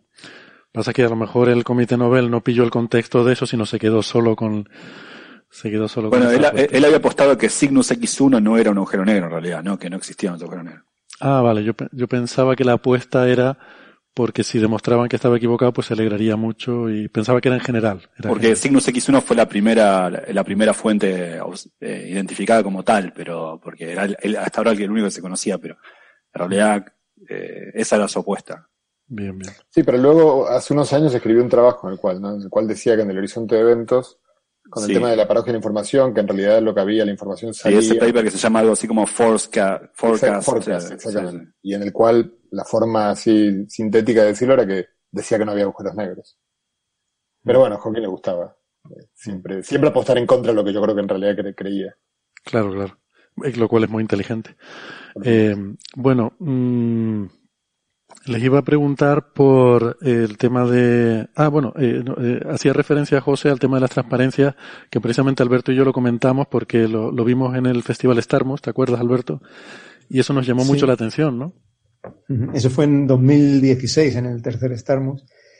Y, y efectivamente, o sea, la charla que dio allí, pues imagínense allí una charla plenaria con mil personas en el auditorio eh, todo el mundo había estado previamente utilizando pues las proyecciones y tal, y, a Penrose le tuvieron que poner el, proyector antiguo de transparencia y sacó sus transparencias. Eh, algunas de ellas pues se, notaba que tenían eh, bastante tiempo, habían sido usadas en otras charlas. Sí. Em, además, no sé, daba una, una impresión de, personaje muy, no sé, como es así tan bajito y tan eh, por una parte lo ves que es bastante mayor, pero por otra parte se mueve con tanta energía que parece que va a cámara rápida y eh, la, forma de, moverse, de gesticular y de todo y eh, no sé, me, causó una, una impresión de, verlo en directo pues muy, muy cautivadora, ¿no? Eso que, y además con ese punto tan original de sacar ahí las transparencias y, poner ahí una cosa dibujada a mano con rotuladores y diferentes colorines, esos conos de luz con flechitas y diagramas y tal. Y, la, tecnología de la presentación, el, hecho de combinar transparencias una sobre la otra, eh, ir, esto que uno hace de forma natural en, presentaciones modernas, no en PowerPoint, esto la, iba superponiendo. Eh, se notaba que tenía mucha destreza eh, y experiencia en ese tipo de, presentaciones. A mí me, me, motivó mucho con esa charla a aprender más sobre su cosmología cíclica conforme, que si les parece pues podemos ahora introducir el tema, eh, que es una de sus ideas controvertidas, una especie de cosmología alternativa, alternativa hasta cierto punto, ¿no? Y, claro, se llama eso, ¿no? Cosmología cíclica conforme, que ahora explicaremos por qué tiene esos tres nombres, pero CSS, que es muy curioso porque aquí en Canarias, sobre todo los que somos de una generación, nos suena totalmente a CCC, son las siglas de Compañía Cervecera de Canarias. Entonces, hay una asociación ahí que es difícil no hacer cuando uno oye hablar más de, cuando uno oye hablar de esto y yo creo que debería, deberíamos ponerlo la cosmología cíclica conforme de Penrose. Y así pues sería CSCP, que no significa nada y no te trae ninguna, ningún otro tipo de connotación, claramente. Em, esta idea de, de Penrose, a, mí me parece... CSCP sí significa algo, significa que con Colombia casi perdemos. Hay un mítico partido de fútbol en un mundial en el que la Unión Soviética iba ganando 4-0 y le empataron 4-4 en los últimos minutos y el CSCP pasó a llamar a, querer decir eso. Claro, y por eso siempre lo llevamos en las camisetas la selección de la Unión Soviética, ¿no? bien, bien. Pues no conocía yo la historia de por qué llevaban siempre CSCP en las camisetas. Eh, ya, lo, ya lo sabes. Lo de la Unión Soviética. Eh, que, a ver, es una idea que em, a mí, a mí me parece muy, muy divertida y, eh, y que si quieren podemos introducir un poco el concepto, pero es una cosmología mm, cíclica, que, que, esto es algo que siempre filosóficamente es agradable, ¿no? Porque uno siempre tiene el problema de que si el universo tiene un principio, pues que había antes del principio y estas cosas, ¿no? Entonces el, el tener una cosa eterna que se repite cíclicamente, pues te, eh, filosóficamente te relaja y, y hace que, que, parece que somos capaces de asimilar mejor algo infinito que algo que tuvo un, un origen. Y entonces, pues ha habido muchas propuestas, pero bueno, siempre eh, la típica es esta del Big Bang, Big Crunch, ¿no? Que el universo después de una cierta expansión vuelve a colapsar sobre sí mismo en un ciclo infinito. Entonces Penrose a esto le da una vuelta de tuerca y, y hace una cosa que para mí es muy ingeniosa, que es conectar en los instantes finales de la vida de un universo en el que hay una expansión acelerada, como hay en el nuestro, porque hay una energía oscura que una constante cosmológica posiblemente que provoca una aceleración en el final del universo. Y él dice bueno pues es una expansión exponencial que es lo mismo que tenemos al principio del universo con la inflación no y entonces él dice que esas dos cosas son lo mismo que eh, para un eh, lo, lo, cada ciclo de esto se llama eón y la expansión acelerada del final de un eón es lo mismo que el inicio la inflación de el león siguiente no lo que pasa es que, claro, hay que reescalarlo todo. Hay que hacer una transformación, que de ahí viene lo de conforme. Una transformación conforme es una, es un reescalado en el que uno cambia las escalas, pues en este caso de espacio, de tiempo y tal. Esto, de hecho, hablamos en algún episodio largo y tendido sobre, sobre este, esta cosmología, ¿no? Tiene el problema de la masa, porque la masa te establece una escala y entonces eso hace que no puedas directamente simplemente hacer una transformación matemática de escalas porque eh, y entonces él busca formas de intentar quitar la masa de, del fin del universo, que luego podemos explicar los detalles. Y bueno, y en eso consiste su idea. Eh, y luego también, eh, recientemente, pues, eh, ha estado trabajando en intentar detectar una predicción observacional de esa teoría que son los puntos de Hawking, que supuestamente son unos anillos que se formarían en el fondo cósmico de microondas que provienen de fusiones de agujeros negros supermasivos de León anterior. ¿vale? Este es un poco el contexto de todo esto. Entonces lo, he introducido así rápido y corriendo, pero ahora podemos entrar en más detalles si quieren, pero mm, quería hacerlo porque sé que a Bea y a Alberto mm, les interesa el tema de, de los campos magnéticos primordiales y que es algo, eh, Alberto me decías que Penrose en una visita que no sé si fue en un congreso o una visita que hizo al IAC, te estuvo preguntando sobre ese tema porque era algo que, que le interesaba, ¿no? Por su modelo. Sí, fue, fue, en esta misma visita que comentamos antes del Starmus. Ah, cuando vino el Starmus. En 2016, eh, en una de las actividades que había programada para eh, los ponentes del Starmus, pues eh, hicieron una visita al, al, Instituto de Astrofísica y pues tuve la suerte de estar guiando a, a, a, Penrose durante la visita y, y pues estuve hablando con él y sobre todo tenía mucho interés. Acabábamos de publicar los resultados de, del Plan 2015 sobre, eh, en los que Beatriz también eh, estuvo trabajando, eh, sobre los límites, sobre la amplitud de campo magnético primordial. Y él estaba muy interesado, eh, pues eso, en buscar eh, o, sea, formas de testar, de validar observacionalmente esa teoría C cubo, o sea, CCC. Y en particular por las predicciones que, que tenía sobre, sobre la existencia de campo magnético en, en esa estructura, en esos puntos de hockey, en esas estructuras que, que estaba buscando. Él acababa de publicar un, un, trabajo intentando eh, buscar eh, figuras con círculos eh, esencialmente en, en, en, en, los mapas del fondo cósmico de microondas y, Déjame, perdón Alberto, antes, antes de seguir eh, con eso, porque hemos estado hablando de campo magnético primordial, yo el primero, quizás sin, sin introducirlo, no sé si eh, vea a ti, que además es un tema que te gusta mucho, si quieres eh, aclarar un poco a qué nos referimos cuando hablamos de, de campo magnético primordial y qué sabemos a día de hoy sobre la posible existencia de campos magnéticos al principio del universo. Pues eh, Campo magnético primordial, como su propio nombre indica, ¿no? Pues son campos magnéticos que se originaron en el inicio del universo, porque eh, sabemos que existen campos magnéticos en planetas, en estrellas, en galaxias, en cúmulos de galaxias. Lo que pasa es que no sabemos su origen. Entonces, una propuesta, una de las propuestas es que el origen de esos campos magnéticos que observamos en estructuras más pequeñas, como las que, como las que acabo de decir, pues fuera en el origen, en el origen del universo. Y a esto, a esto se refiere cuando hablamos de campos magnéticos primordiales. ¿Qué mecanismos produjeron esos campos magnéticos primordiales? Pues existen una, una gran cantidad de, de mecanismos. El más asimilado. Esto, perdona, esto me recuerda a una cosa que dice Alberto Aparici, que cuando tenemos muchas explicaciones para algo es que no tenemos ni idea de lo que es. Eh, pues exactamente así.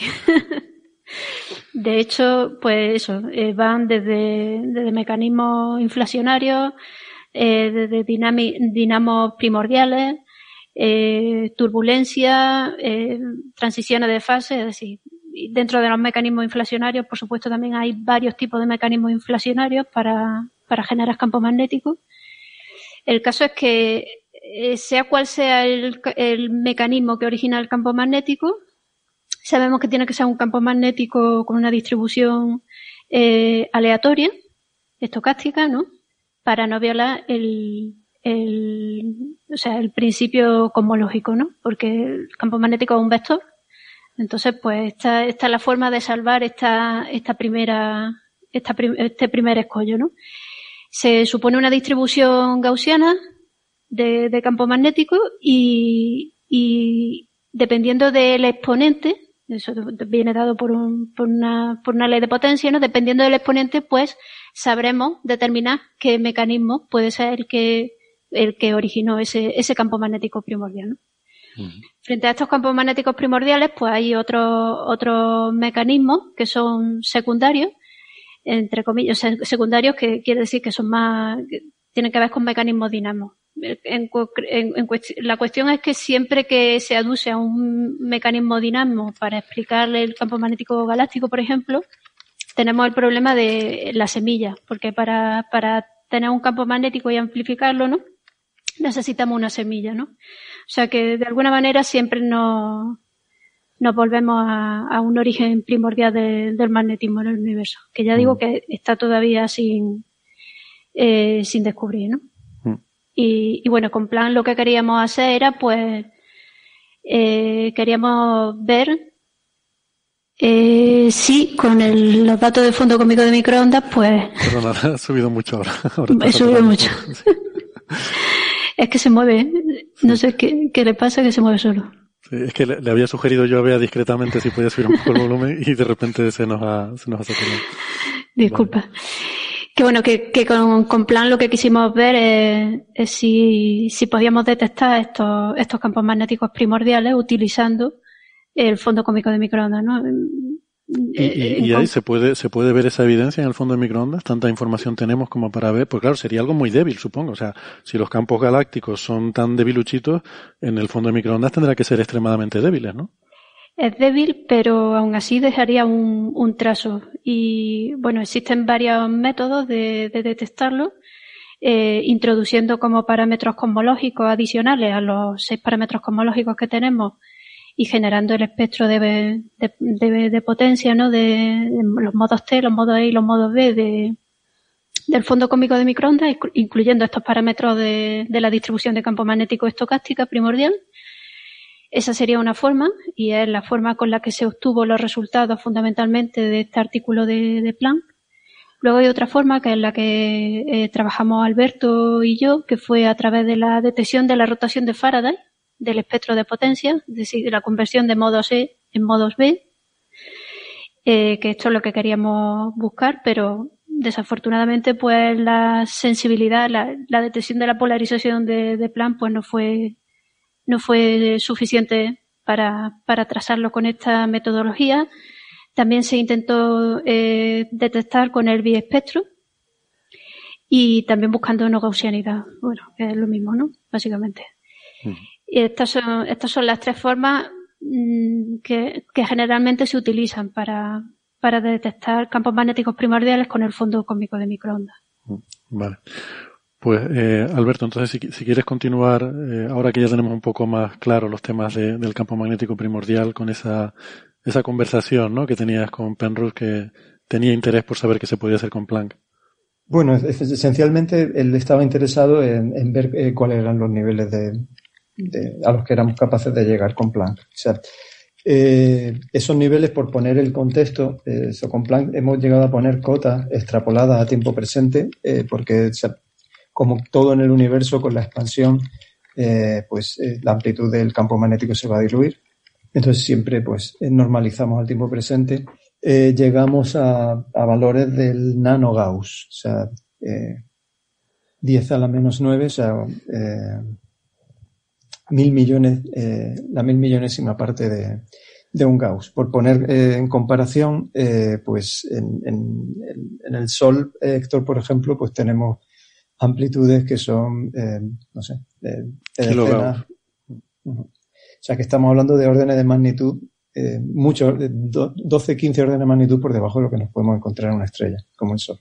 O sea que son, son cotas muy fuertes, pero eh, Pero claro, son, son extensiones espaciales muy grandes y entonces pues supongo que de ahí que dejen algún tipo de, de huella observable, ¿no?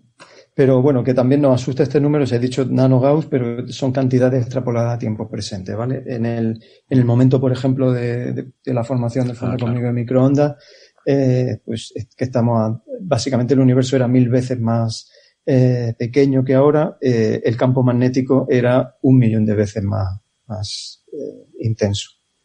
Básicamente escala como el cuadrado del, Escala como el cuadrado, qué curioso. No como el cubo ni lineal, sino como el cuadrado. como el cuadrado. Eso lo voy a tener que mirar porque me, resulta intrigante, ¿no? ¿Por qué el cuadrado? bueno, interesante.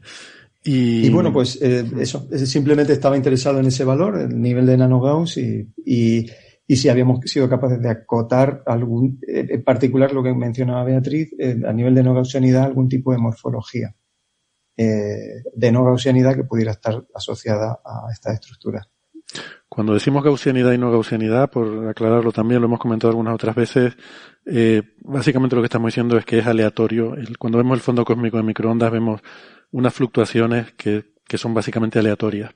Entonces, cuando analizas estadísticamente esas fluctuaciones, para ver si son puramente aleatorias o hay algo ahí, algún otro tipo de patrón o estructura, pues hasta ahora lo que se encuentra es que es compatible con una distribución gaussiana de esas fluctuaciones, que lo que quiere decir es que son fluctuaciones aleatorias. En la cosmología eh, establecida de consenso nos dice que son fluctuaciones cuánticas las que dan origen a esas variaciones que fluctuaciones cuánticas que son amplificadas luego por el, por el colapso, y eso es lo que quiere decir que sean gaussianidades. No gaussianidades querría decir que hay algún tipo de estructura que no es aleatoria superpuesta encima de eso, ¿no? Porque la gente un poco de idea. Realmente, siendo toda eh, eh, aleatoria, o sea, el, el, concepto de gaussiano o no gaussiano se refiere a la, a la propia forma que tiene la distribución estadística. O sea, el mecanismo subyacente que genera todas las semillas de las estructuras que vemos en el universo es un, es un fenómeno que, que, entendemos que, es eh, eh, aleatorio, eh, cuántico, y la cuestión es que con medidas de, del fondo cósmico de microondas somos capaces de intentar reconstruir cómo es la, la función generadora, la que ha dictado cómo, cómo se distribuyen esas estructuras, ¿vale? eh, nos aparece un montón de veces la palabra gaussiano y es que la, esa distribución, una distribución gaussiana, pues eh, está íntimamente relacionada con, o sea, con, con, las soluciones más sencillas que te puedes encontrar la solución de más baja energía de un oscilador armónico es una gaussiana. Y, y bueno, eso es, esencialmente está conectado con, cómo entendemos el mecanismo de, eh, que se produce en inflación. Básicamente, eh, no sé si me estoy complicando mucho, pero básicamente cerca de, de un mínimo de un, de un, potencial, siempre lo podemos aproximar eso por una parábola y a primer orden, eh, el, sea, la función de onda fundamental va a ser una gaussiana. Que son perturbaciones muy pequeñas, vamos, y que por tanto, eh, al ser perturbaciones muy pequeñas, pues se, describen, eh, se describen bien con una distribución, una distribución gaussiana que, de hecho, se las llama también una distribución normal, será porque son muy normales y muy habituales. Bueno, seguro que no viene pregunta, Alberto. Eh, ¿Se ha observado esos campos magnéticos primordiales o solamente se ha dado una cota? Es, es una cota lo que, lo que tenemos.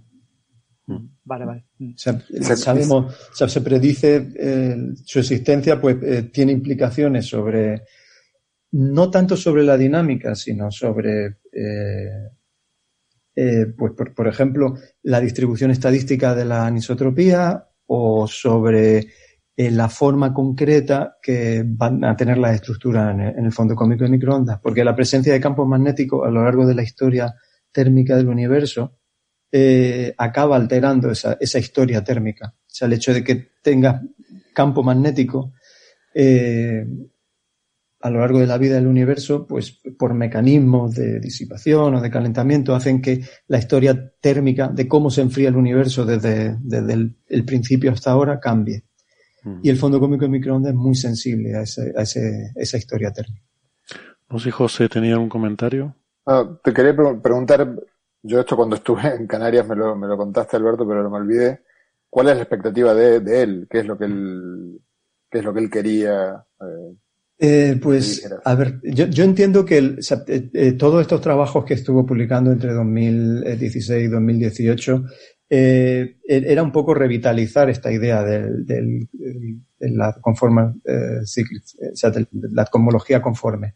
Eh, era un postulado de, hace tiempo, pero el hecho de que eh, con Planck eh, tuviéramos ya la capacidad de testar a unos determinados niveles, pues algunas de las implicaciones de la teoría, pues yo, yo entendía que él estaba muy interesado en ver hasta qué niveles potencialmente seríamos capaces de, con Planck de llegar eh, y, supongo que él estaría interesado en ver pues, si eso tiene implicaciones observables eh, o falsables sobre, sobre la teoría. O sea, no, no llegamos a hablar de las implicaciones, él estaba como muy interesado en que le contase eh, cómo se habían puesto las cotas y cuáles eran las amplitudes de, de, que, de, cota que podíamos llegar a poner con plan. Al final, pues supongo que no llegó a obtener ningún tipo de de predicción basada en el campo magnético o de medida que se pudiera hacer, ¿no? Porque luego hemos visto que la historia, él siguió trabajando con esto los puntos de Hawking, pero no llegó a proponer nada relacionado con el magnetismo, ¿verdad? Eh, no he visto nada publicado en ese sentido, pero eh, entiendo que era otra de las predicciones. Él hablaba de que eh, esos puntos de Hawking también debieran tener, dentro de, de, la teoría conforme, debieran tener deben, ser puntos en los que el, magnetismo tendría que ser peculiar. Entonces, por eso estaba muy interesado en ver a, qué niveles se podría trazar esa mm. amplitud de campo magnético. Si quieren, vamos a ir un poco más al, detalle de esta teoría, eh, aprovechando que hay muchos teóricos aquí en, la sala. Eh, quizás el, el punto más, podríamos decir, débil es esta unión que tiene que hacer de la fase exponencial o sea, yo, tal como me lo imagino, es decir lo siguiente, cada eón es equivalente, eh, si, pensamos en el final de nuestro universo, por ejemplo, va a acabar con una expansión acelerada cada vez más, va a acelerar exponencialmente, ¿vale? Y, y eso eh, lo puede imaginar alguien que viva en un futuro muy remoto como que es la inflación de su universo, pero claro, para eso hace falta un cambio de escala. Hace falta que ese universo en el que vive ese ser futuro tiene que transcurrir mucho más lento para que estos miles de millones de años de la expansión acelerada sean una fracción de, de 10 a menos 30 segundos en su, en su forma de medir el tiempo y que toda la escala de nuestro universo sea como algo microscópico, ¿no? Para ellos. Pero claro, eso tú lo puedes plantear si desaparecen todas las referencias de escala. Pero eh, y claro, dice que al final, en el futuro remoto de nuestro universo, dentro de 10 a las 100 años, pues toda la materia quedará en agujeros negros, que luego se evaporarán por radiación Hawking y eso lo emitirán como fotones. Los fotones no tienen escala, no tienen, eh, las ecuaciones de Maxwell no tienen escalas eh, eh, fijas en, en esas ecuaciones, son invariantes de escala, pero la masa sí te establece un, una, una escala, te establece una regla de medir. Entonces, la masa es un problema. Él lo que dice es que hacia atrás resuelve el problema diciendo que el, según vamos yendo hacia atrás, hacia el Big Bang, las partículas cada vez tienen más energía cinética y eso significa que la masa es cada vez más irrelevante. O sea que cuando te vas muy hacia atrás, la, la temperatura es muy alta, las partículas tienen mucha energía y entonces la masa es, es irrelevante y es despreciable y te puedes olvidar de ella. Y hacia adelante es donde tiene el problema. Entonces él postula que quizás la, masa de las partículas no es constante en la historia del universo, sino que poco a poco va tendiendo a cero.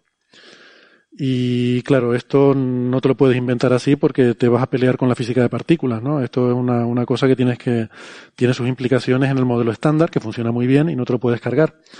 Eh, entonces él ha estado mirando eso y lo que dice es que propone que la física de partículas, si en vez de un, eh, si en vez de ser un grupo de Poincaré, lo que, que da origen al modelo estándar es un grupo de De Sitter, yo no entiendo muy bien estos detalles, pero es lo que he leído que él dice, entonces ocurre eso, que con la constante cosmológica, eh, con una constante cosmológica positiva, a medida que eh, avanza la vida del universo y tenemos una situación en la que va dominando cada vez más la energía oscura, entonces tendríamos el modelo estándar igual que tenemos ahora, solo que la masa de las partículas iría disminuyendo eh, hasta tender a cero para escalas temporales muy grandes. Entonces, bueno, esto suena un poco a, a, a justificación ad hoc de algo que necesita, pero, pero bueno, en principio, mmm, según él, yo no entiendo estas cosas, les preguntaré ahora su opinión, según él funciona, se puede hacer. Y, y claro, lo, lo bueno, entre comillas, de esto es que no es una cosmología alternativa en el sentido de que desde la inflación para acá predice lo mismo que el lambda CDM. Eh, o sea, es totalmente compatible con la cosmología de consenso aceptada, el modelo lambda CDM.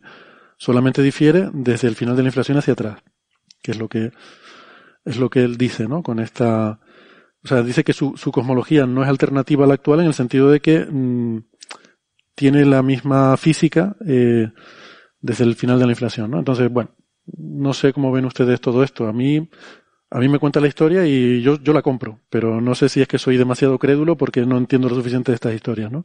Recuerdo cuando hablamos de esto que Francia estuvo criticando esa desaparición de la masa en un episodio que hablamos de esto. Quizás puede ser un buen punto de partida para la discusión. Sí, bueno, en principio la, las ideas yo no las tengo todo lo frescas que debería tenerlas ahora, pero la idea era introducir un campo, un campo que a los, a los el gran problema que tenemos con la materia oscura y con la energía oscura, con el origen de estas de estas eh, grandes contribuciones a la densidad de energía del universo, es que mm, para entender lo que son tenemos que introducir campos. Entonces a los relativistas les encanta introducir campos clásicos, que en principio mm, es irrelevante que tengan eh, representación cuántica, que tengan partículas, que tengan algo, y a los físicos de partículas meten partículas, es decir, campos que tienen partículas. Pero al fin y al cabo acabas metiendo cosas. ¿no? Entonces, eh, eh, Penrose metía un campo, el campo Chi, que no especificaba muy bien lo que era y que era el que hacía pues todo el efecto de la inflación, que hacía todo el efecto de transferencia de información en la parte final de León. De un neón al siguiente había una cierta transferencia de información gracias a este campo CAI, ¿no? Y era un campo que era irrelevante hasta que el universo eh, llegaba a ese estado térmico eh, de entropía prácticamente que ya no crecía, que prácticamente se mantenía constante, entonces donde se hacía relevante este campo, que es el que hacía la transición al siguiente eón, y entonces mm, permitía que hubiera ciertas huellas, ¿no? ciertas huellas eh, en, las perturbaciones la, de lo que este campo era el responsable de la inflación del siguiente eón y era el responsable de las pequeñas perturbaciones que eran amplificadas por esa inflación que acaban siendo las marcas que podíamos observar en el SMB tanto los puntos de Hawking como posibles efectos magnéticos, etcétera, ¿no? El gran problema era, eh, el, claro, el problema, eh, que la gran crítica que yo tengo a este tipo de cosas es que metes cosas que no puedes observar. porque por definición tiene que ser un campo absolutamente inobservable, eh, es absolutamente no, es el caso clásico de Popper, ¿no? De la falsabilidad, ¿no? Es absolutamente no falsable, y, solamente puedes tratar de verlo en esas marcas, eh, en una cosa tan indirecta como es el fondo cósmico de microondas del siguiente eón, que ocurre, pues yo qué sé, 300.000 años después de que eh, pase todo este proceso. O sea, ocurre extremadamente tardío y que cualquier cosa que veas ahí puede tener un origen eh, completamente diferente, no tiene por qué ser en ese campo. ¿no? Entonces, es un poco la crítica a ese tipo de modelos. ¿no? Tratan de arreglar problemas, el problema de la entropía, que es el gran problema del universo cíclico. Claro. Es verdad que recuerdo que estuvimos hablando de ese campo CAI, y es cierto, yo eh, lo que estuve repasando y, y, un poco esto que acabo de contar se basa en la introducción de su paper sobre, sobre los puntos de Hawking, que estuve releyendo ese artículo porque fue un artículo que se envió en 2018 y ahora se acaba de aceptar. Y es que no habla de eso en esta, o sea, me pregunto si lo ha cambiado. Porque no lo ha cambiado. Hay que, tener, hay que recordar eso. Bueno, yo el, el, tenía más fresco el libro, el libro de, de ciclos en el tiempo, ¿no? Que no mm. sé si todos lo habéis leído o no, es un libro que está bien, ¿no? Otra cosa es que nos guste o no nos guste, que son ideas muy especulativas y que, y, y que bueno, en mi opinión... Pues, ese, es un libro que tiene como, como 10 años o algo así, y en el medio eh, como que fue haciendo un pequeño fine tuning de, de algunas hipótesis, me parece. Mm. Yo tampoco seguí esto con mucha atención. Yo eh, dejo los aspectos no conservadores de mi, a mi vida privada y mis opiniones políticas. En cuanto a lo científico me vuelvo una persona conservadora. Entonces, eh, de alguna manera, eh, pero esta no sería la, la, la, actitud seria, ¿no? Pero de alguna manera no, no seguí esto un poco por prejuicio teórico, con mucho detalle. Pero lo que sí sé es que desde el libro en adelante elaboró mucho, en particular sobre, discutió cosas como como si reemplazar la energía oscura por eh, radiación gravitatoria puramente. Eh, también eh, últimamente se metió en cuestiones de qué implicancias tiene esto para preguntas como la paradoja de Fermi. Y esto de la radiación de agujeros negros, de evaporación de agujeros negros, que uno vería hoy como aquellos que se evaporaron en el eón anterior. Lo cual se te da cierta escala de tiempo acerca de cuánto puede durar un eón, ¿no? Porque si tenemos en cuenta que un agujero negro tarda 10 a la 67 años en evaporarse, eso seteaba ciertas escalas, eh, pero bueno, no, no lo leí con mucha atención, pero todas estas son cosas que pasaron luego del libro. Así que yo me quedé en lo mismo que se quedó Francis en el libro aquel de 2010. Es que, es que, yo el libro no lo leí, pero este paper lleva como varios años, el paper de los puntos de Hawking, que aquí lo hemos comentado porque salió cuando lo subió el archive, y creo que se acaba de aceptar ahora, o sea, lleva dos años batallando con este paper, y, y aquí en la introducción no, no menciona nada de ese campo, habla de, habla de otra cosa, habla de un campo para la materia oscura, pero bueno, eh, todo el mundo necesita un campo para la materia oscura, o sea, que, que llama Everon, o algo así, que suena a personaje de, de rol.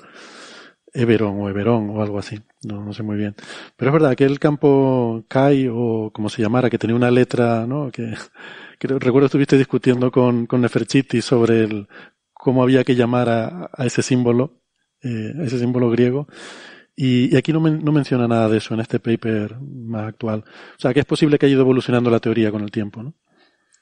El, el punto atractivo que tenía la teoría al principio, eh, cuando él vino aquí en el 2011 y habló justamente de eso, era, era que tenía justamente, él decía tener observaciones, eh, que eran estos famosos anillos concéntricos, eh, cuya explicación era en colisiones de agujeros negros supermasivos en el león anterior, y entonces ahí uno podía hacer una, una comprobación que en principio supuestamente él hizo, y el, el, el, tema, la gran dificultad que había era que él tenía un colaborador que era el experto en el análisis numérico del, del CMB, eh, pero que para, para él era una caja negra, era una persona que él le decía, fíjate si es esto, y el otro le decía sí.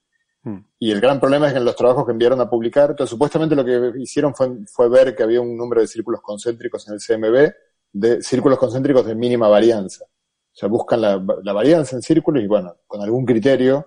Hmm. Yo estuve hablando con él, le estuve haciendo bastantes preguntas y no me quedó muy claro. me generó, cuando él vino yo estaba muy entusiasmado, puse a tres estudiantes a buscar los círculos concéntricos para tener una, pensé que era fácil, ahí me di cuenta que no era tan fácil el asunto, pero cuando le pregunté, por ejemplo, cuán robusta era la predicción, eh, si uno cambiaba la definición de mínimo, varianza, porque debe haber algún criterio por el cual uno dice esto tiene mínima varianza, pues si no, la varianza, imagino que si uno toma un punto del CMB, mide la temperatura desde anillos y calcula la varianza, pues la varianza será, una curva tipo el encefalograma, que tendrá un montón de mínimos. O sea, ¿cuándo un mínimo me lo tomo como un anillo?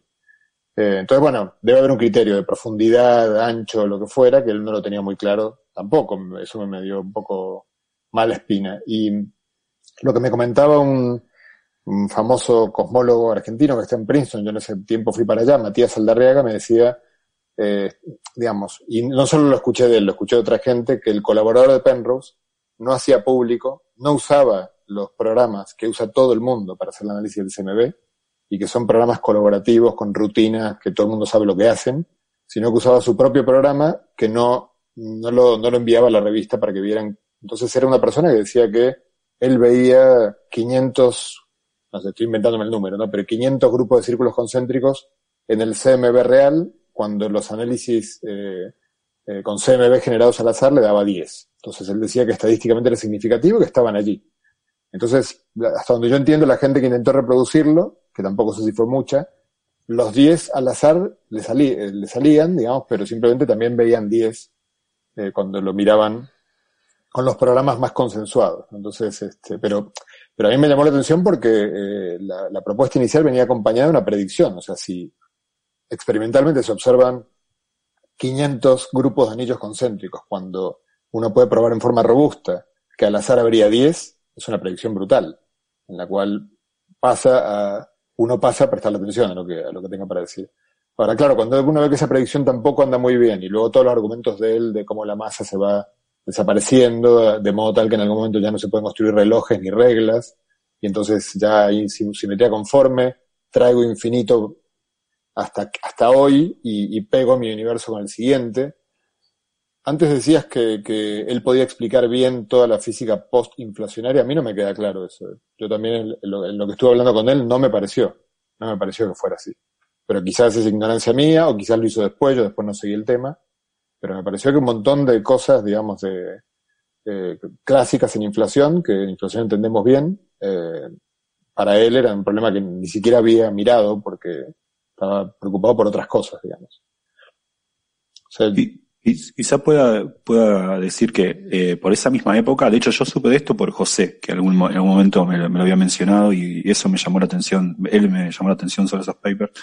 Me acuerdo que habían salido en ese momento, repito, eh, mea culpa, yo me quedé en ese tema en esa época, en 2010-2011, habían salido papers de otros eh, cosmólogos, Behus, Moss y otra gente, eh, que, eh, que, habían revisto esos, buscado estos anillos y reportaban no haberlos visto, ¿no? También había colaboraciones, más de una recuerdo, de, no sé cómo se dice, Behus, por ejemplo, era uno, WHU o HUS, y otra gente que había intentado buscar esto en el CMB y no lo habían, no, lo habían visto. Eh, por otro lado, recuerdo que los claims de Penrose y colaboradores eran de varios sigmas, ¿no? Era, la estadística era como notable. si, si, era cierto lo que decían, era como, como para llamar la atención. Pero bueno, otros encontraron que no había evidencias de eso. Sí, yo tengo aquí algún paper eh, reciente sobre eso. Eh, sí. Estos artículos creo recordar, Héctor, que en el programa en el que hablamos sobre eh, la homología cíclica conforme, estuvimos discutiéndolo. Y yo creo que el resumen que ha hecho José, pues está, está muy bien. Efectivamente, el, problema y la razón por la que a continuación del artículo de 2010 aparecieron varios reanálisis este, eh, este que menciona Gastón de Ingun Beus es de, es de, un grupo eh, que, pertenece a Planck, a la colaboración Planck, y el otro de Adam Moss eh, también pertenece, son, son gente que, que estaban en la colaboración Planck y digamos que hicieron el reanálisis. La cuestión de este análisis no era tanto el hecho de que encuentres anillos concéntricos, o sea, si tú haces una simulación puramente gaussiana de fondo cósmico de microondas y aplica el algoritmo que, describían en el paper de Penrose y, este colaborador, encuentra círculos. La cuestión es cuantificar la significación, o sea, eh, cómo de frecuentes son y sin caer en la trampa de eh, estadística posteriori. O sea, no, no me vale decir eh, busco anillos de cualquier tamaño y, precisamente en los anillos de por casualidad anillos de un grado y medio de radio los encuentro más comunes y me centro solo en justificar la estadística de eso. O sea, tú, tienes que hacer un, análisis estadístico serio, o sea, si, o, tienes a priori una razón para decir el tamaño es este, un grado y medio, o si no tienes un tamaño a priori, establecido, eh, lo que tienes que hacer es buscar sobre todo las posibilidades de tamaño y, y, y no hacer el análisis a posteriori. Entonces, las críticas de estos artículos que salieron iban un poco en ese sentido, que de eso eh, justo la, estadística no estaba bien hecha en, el análisis de, este artículo de, de Penrose y el colaborador. Justamente de eso va un, artículo que salió este año, en enero de este año, eh, haciendo exactamente eso. Pero bueno, eh, esto y, Alberto, desde la o vea, desde la colaboración plan, ¿sabéis si se han buscado estos eh, puntos de Hawking, estos círculos, de manera específica o, o, dentro de la colaboración se ha considerado que no era relevante hacerlo? El, bueno, no sé, contesto yo o, vea. el, lo mismo. El, hay, hay, artículos eh, eh, enormes dedicados a búsqueda de, en general, de, patrones eh, no gaussianos. O sea, e, esto se engloba dentro del contexto de buscar patrones específicos que no respondan a una estadística eh, puramente gaussiana. Déjame, perdona un momento, Alberto, solo por introducirlo. Esto es para que la gente se haga una idea que tú, imagínate, ves una pared de gotelé y, y vas a buscar caras en esa pared. ¿Vale? Es, un, es el típico caso de pareidolia. El fondo cósmico de microondas parece una pared de gotelé. Una cosa con sus fluctuaciones, para arriba, para abajo. Y, y tú a veces te quedas mirando y dices, uy, aquello es una cara, eh, lo otro eh, es un coche, y aquello es un avión. Si te pones a buscar cosas, las encuentras porque son son patrones aleatorios y, y, en patrones aleatorios tú puedes encontrar lo que quieras. Francis tiene una entrada en la que encuentra un loro y, y la mula Francis, ¿no? En el, en el fondo cósmico de microondas. Creo que hay una broma por ahí en la que buscaban las iniciales de Stephen Hawking y también están en el fondo cósmico de microondas SH, las iniciales de Stephen Hawking. Entonces, todo esto que estamos hablando, que, que ellos lo van a explicar mejor y, de forma más rigurosa, pero de lo que se trata es de asegurarte de que no caes en pareidolia, que no vas a encontrar cosas que parecen estar ahí, pero que es por azar, ¿vale? Y, y distinguir lo que es por azar de lo que es real es difícil, pero estadísticamente hay criterios. Esencialmente de lo que se trata es eso, de, eh, tener una descripción eh, de, cuál es la estadística subyacente en ese mapa y, y hacer eh, ese, ese, mismo, ese, mismo tipo de búsqueda ciega eh, sobre mapas sintéticos eh, posible, estadísticamente compatibles con el que tú estás observando y, ver si la frecuencia con la que encuentras ese, ese tipo de, de pareidolia, de ese tipo de objetos, es, es, significativa. O sea, o sea, si, por ejemplo, yéndonos al, al caso de anillos, eh, si en las simulaciones numéricas encontrásemos que típicamente encontramos 10 anillos y realmente hay 500, entonces pues dices que con alta significación has detectado más anillos de los que esperas. Pero la cuestión era eh, que la frecuencia con la que se encontraban anillos eh, pues no estaba bien cuantificada desde un punto de vista estadístico porque se estaba haciendo un análisis a posteriori. O sea, miraba en los datos reales, buscabas la escala en la que parecía que encontrabas más anillos y luego te vas a posteriori a, la simulación en el fondo de microondas y ya miras a posteriori en una determinada escala. Desde luego, mirar, o sea, es mucho más probable encontrar un anillo en cualquier escala que encontrar un anillo en escala de un grado. O sea, una vez que fijas la escala, disminuye la probabilidad de encontrar. O sea, quiero decir, eh, poniendo el ejemplo de las iniciales de Stephen Hawking, eh, eh la probabilidad de encontrarte al azar algo que te parezcan dos iniciales es mayor que si tú predefines a priori eh, las iniciales tienen que ser SH. Mm. Si tienes una teoría que, te predice eso, lo, puedes hacer, pero si no, eh, lo más honesto es decir eh, cuál es la probabilidad de, de, encontrarme dos iniciales al azar. Bea, ¿quieres añadir algo sobre esto? Tú que te has peleado bastante con el CMB. No sé si has encontrado cosas también. ¿Has visto caras en el CMB? No, todavía no. cuando, cuando lo encuentre vengo de aquí y yo lo cuento. no, no. Eh, efectivamente es lo que, lo que estaba comentando Alberto, ¿no? Eh, y salieron varios trabajos, mm, no solo dentro de la colaboración plan, sino también gente dedicada al estudio del fondo cómico de microondas. Creo que Spergel, David Spergel sacó alguno también y efectivamente es que no, no tiene significación estadística lo que estaban encontrando. Así que to, toda, recuerdo al menos tres que, que eran gente relacionada con Plan, no estrictamente dentro de la colaboración, que ya lo ha mencionado Alberto lo que se ha hecho dentro de la colaboración, pero sí gente ligada que vieron que, efectivamente no, no, había nada. Yo he estado mirando, ¿no? Eh, ahora estos días, como íbamos a hablar de Penrose, pues mira algunos de los papers recientes sobre estos los puntos de Hawking y está en el archive el, el suyo, el de Penrose con otros tres coautores que son polacos. Bueno, el primero, eh, Daniel Ann, es de, de Nueva York. Y luego hay otros dos polacos que creo que son sus colaboradores anteriores en todo este asunto. Y este, como digo, este paper lo enviaron en 2018 y justamente deben haber tenido un montón de problemas con el referí, mm, pues por eso, ¿no? Porque, por intentar justificar que realmente es una detección robusta. Ahora ya hay una cuarta versión en el archive que es de marzo de este año, que sí que parece, tiene pinta que se va a publicar. Y. Eh, Héctor, Héctor, ya, ya se publicó en MNRAS, en Monthly Notices, ah. el 18 de mayo de 2020. Ah, vale, perfecto. Pues mira, no, no había visto la publicación formal, pero sí que estaba en el archive. Y respecto a los colaboradores, una cosita, era Gursadian o Gurdasian, no me acuerdo el colaborador con el que hizo los análisis. Este Meissner, me acuerdo que fue, sacó un trabajo respaldando. Eh, en principio Meissner creo que, bueno, el independiente de Penrose respaldó inicialmente los datos de Penrose y se ve que ahora se asociaron este, en mm. este último trabajo. Ah, de acuerdo.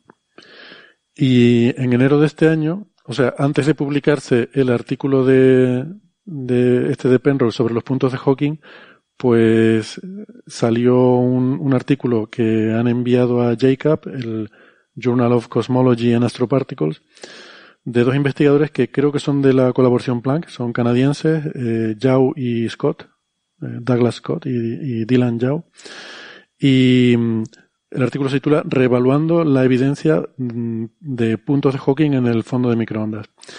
Y en este artículo lo que dicen es justo lo que estaba explicando José Alberto, que, bueno, ellos dicen que, bueno, que han hecho todo el, reanálisis, el mismo que el grupo de Penrose, y que sí encuentran lo mismo, o sea, que, que esos anillos están ahí, ellos lo confirman, eh, pero que no, no están de acuerdo con la interpretación porque lo que dicen es que cuando marginaliza sobre tamaños, quiere decir que, que tú permites que haya todos los posibles tamaños, como decía José Alberto, entonces la significancia estadística se te queda en algo así como una sigma, un poco más de una sigma de que tengas esos anillos. Es decir, que eh, la probabilidad de que te aparezcan anillos de, cualquier tamaño es compatible con que lo que ellos han encontrado es compatible con que sea prácticamente azar a poco más de una sigma.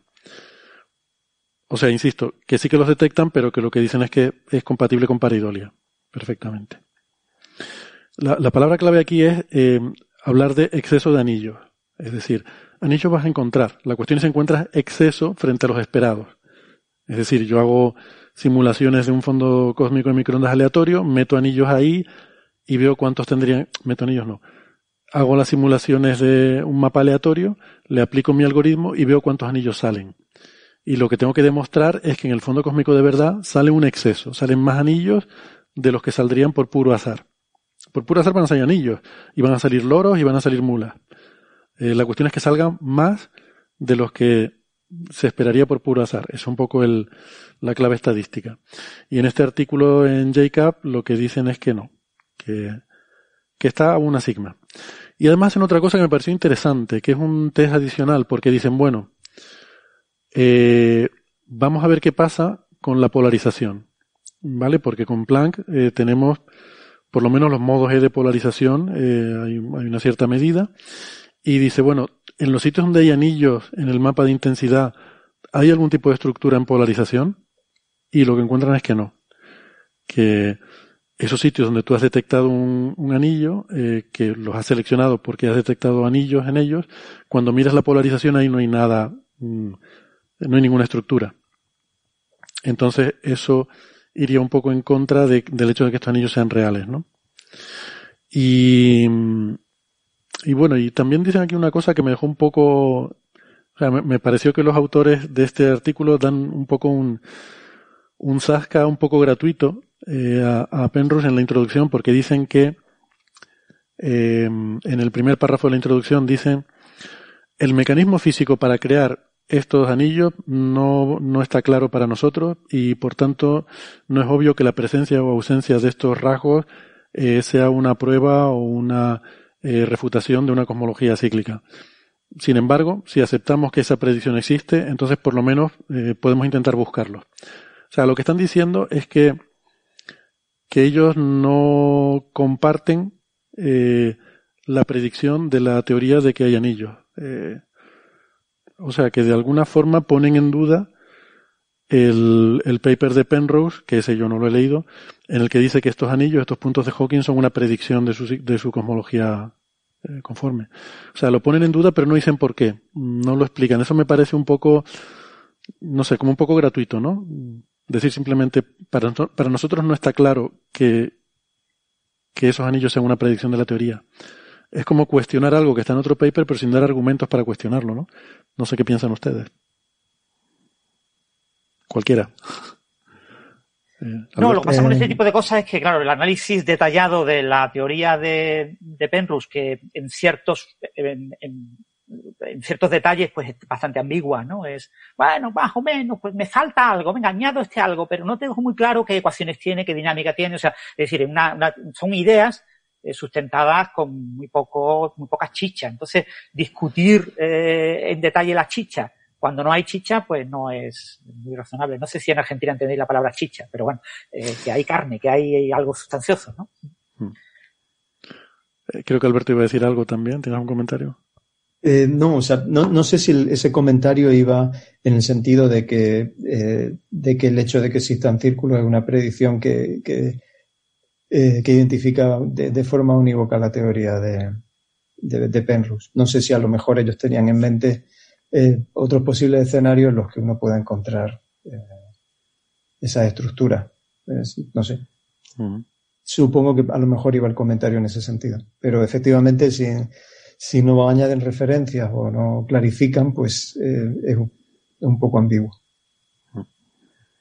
Bueno, hay que decir que este es el preprint, no, no sabemos si en la versión final que se publique o que se haya publicado, pues igual esto a lo mejor se ha corregido o no, pero ya se ha publicado en JCAP el 9 de marzo. Mm, habría que ver si esa frase se mantiene así o, el referir les, eh, les hizo algún comentario al respecto, ¿no?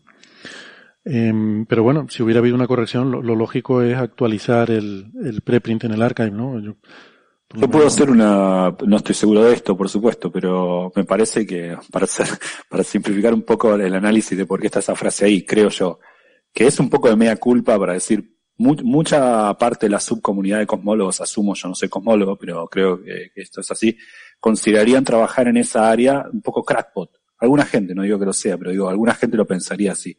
Entonces me parece que eso no responde más que una suerte de mea culpa de los autores como diciendo yo no me hago cargo de esta predicción, lo que voy a hacer es buscar estos círculos. Es como deslindar, uno puede jugar y pensar si eso es legítimo o no, porque si estás usando la teoría de un celebérrimo físico para hacer un trabajo, no le, no le eches tierra, pero me parece que, que, tiene que ver un poco responder a eso, un poco despegarse de eso, porque muchos colegas verían eh, el adherir a eso como un poco, digamos, heterodoxo, me parece. Ya. Como Héctor, acabo de confirmar, la frase aparece idéntica en el Prepingen Archive y en el artículo en JK. vale. Eh, yo estoy de acuerdo con Gastón, perdón, quería eh, sumar algo a lo que él dijo, porque además, de hecho, cuando yo hablé con Matías Aldarrea, que creo que podría calificarse como un cosmólogo reputado, eh, él me dijo que no perdería ni medio segundo de su tiempo en, en ponerse a, a, verificar una hipótesis, porque él, bueno, justamente mencionó toda esta larga lista de anomalías que hay en el fondo cósmico en microondas, que están catalogadas y, y solo, digamos, ahí se le presta atención, en principio, o él me dijo, yo solo le prestaría atención a una que tenga un relato de una razón de ser, que, que sea eh, suficientemente atendible, pero decía que, digamos, todo el, él, ni siquiera había leído el trabajo de Penrose, yo se lo conté, quizás se lo conté mal, pero se lo conté este, apresuradamente, él me dijo, no, no, no veo ninguna razón para perder mi tiempo en mirar eso. Este, mm. empezando ya también por el hecho de que, como, como digo, el colaborador de este Google Sadian eh, no, no utilizaba las herramientas tradicionales, no, no hacía público cómo había obtenido y de hecho yo tengo un recuerdo que estaba dudando si decirlo o no porque no estoy seguro si me acuerdo bien de esto, pero yo creo que en la primera versión, el primer trabajo que sacaron ellos dos, en la generación de CMBs al azar, eh, uno tiene que generar un CMB, bueno, al azar, como diría el amigo de Gastón y mío Gomberov, eh, up to a point. Eh, o sea, tiene que obedecer el, power spectrum del CMB, si no, no es un CMB. Y aparentemente lo habían hecho, claro, Penrose en ese sentido es inimputable, porque seguramente él ni vio, le dijo al otro hazlo, y aparentemente el otro no tuvo ese cuidado. Y eso hizo que el artículo, bueno, fuera, el artículo ese nunca se publicó, pero además eso trascendió de alguna manera, y bueno, los siguientes, los cuales ya eso sí que se corrigió, alguien que había cometido semejante pecado, que no hacía público sus programas, pues la, comunidad era muy reacia. Por eso yo creo que Gastón tiene razón en que una persona que seriamente, que esté en la comunidad de cosmólogos y quiera meterse a hacer eso por curiosidad, pone una aclaración de entrada diciendo, ojo, yo no tengo nada que ver, solo lo hago, soy agnóstico y a ver qué, sale, pero yo no, no comulgo con esta idea. Ya, ya, ya. Eh, como es retweet para, los, para los oyentes que quizá no se acuerden, eh, Matías Saldarriaga es muy famoso porque fue el que desveló el tema del polvo en Bicep 2. Eh, ah. Sabéis que bueno hubo una historia, que hubo una presentación en PowerPoint de un miembro del equipo de Planck y presentaba una transparencia con una estimación del polvo que estaba observando Planck, ¿no? Y era una transparencia que no aparecía en ningún artículo de la colaboración Planck. Entonces, eh, esa transparencia había, se había extraído esa figura y se había utilizado como modelo de la cantidad de polvo que predecía Planck para eh, quitar, entre comillas, para estimar la cantidad de polvo que tenía Bicep 2. Y esto lo descubrió Saldarriaga, que eh, fue famoso por, en aquel momento, esto fue una cosa muy impacto porque él eh, defendía que, claro, que se había hecho eso y que en realidad eso no era riguroso. Desde la colaboración plan no se había hecho un análisis específico de, de eso y por lo tanto no se podía tomar eh, entonces la colaboración Países acabó teniendo que colaborar con la colaboración Plan para corregir este asunto y ya obtener desde la propia colaboración Plan una buena estimación del polvo que claro ya mm, eliminaba completamente toda su señal y hacía que fuera todo polvo lo que estaban viendo. Ya. Eh, al respecto de eso que dice José, yo creo que efectivamente esto está corregido. De hecho, en este paper que les digo de que se ha enviado al JCAP, estos autores sí confirman que la detección es correcta. Es decir, de hecho hay una frase que, ponen que dice eso de forma muy explícita. Dice, si dejamos de lado el problema de la marginalización, o sea, esto que les decía de no mirar todos los tamaños, ¿no? Lo que, a lo que aludía antes José Alberto, dice, eh, we do find results in agreement, o sea, eh, enfatizando, ¿no? Sí encontramos resultados de acuerdo con los de Anne et al, que es este otro paper de, de, Penrose con sus colaboradores que nos decía Francis que acaba, bueno, que salió publicado en mayo en Monthly Notices.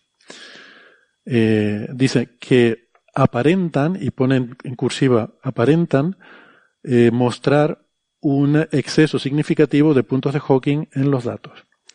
Y pone aparenta entre cursiva porque luego lo que, lo que ellos desarrollan a lo largo del paper es justamente esta idea de que de que cuando tú marginalizas sobre todos los tamaños, o cuando tienes en cuenta que puede haber anillos de cualquier tamaño, pues entonces te sale que tu detección es lo esperable, eh, lo esperable en un campo aleatorio.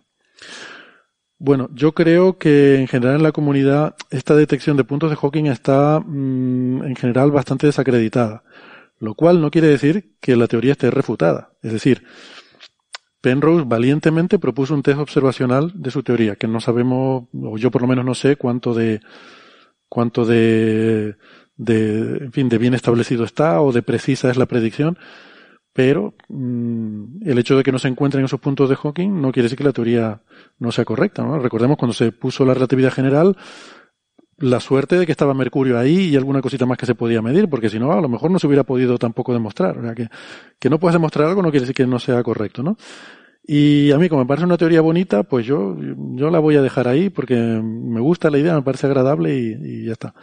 Y quiero preguntarles qué opinan ustedes, quizás empezando por Bea, que, que me gustaría saber tu opinión sobre, bueno, no sé si has leído algo sobre la, la C cubo, la CCC, no la cerveza, la, la teoría de Penrose. Y si te gusta, bueno, y si te gusta la cerveza también lo puedes decir, vamos, puedes decir lo que quieras, pero, pero tú siendo andaluza a lo mejor eres más de Cruzcampo o algo así. Mejor gazpacho.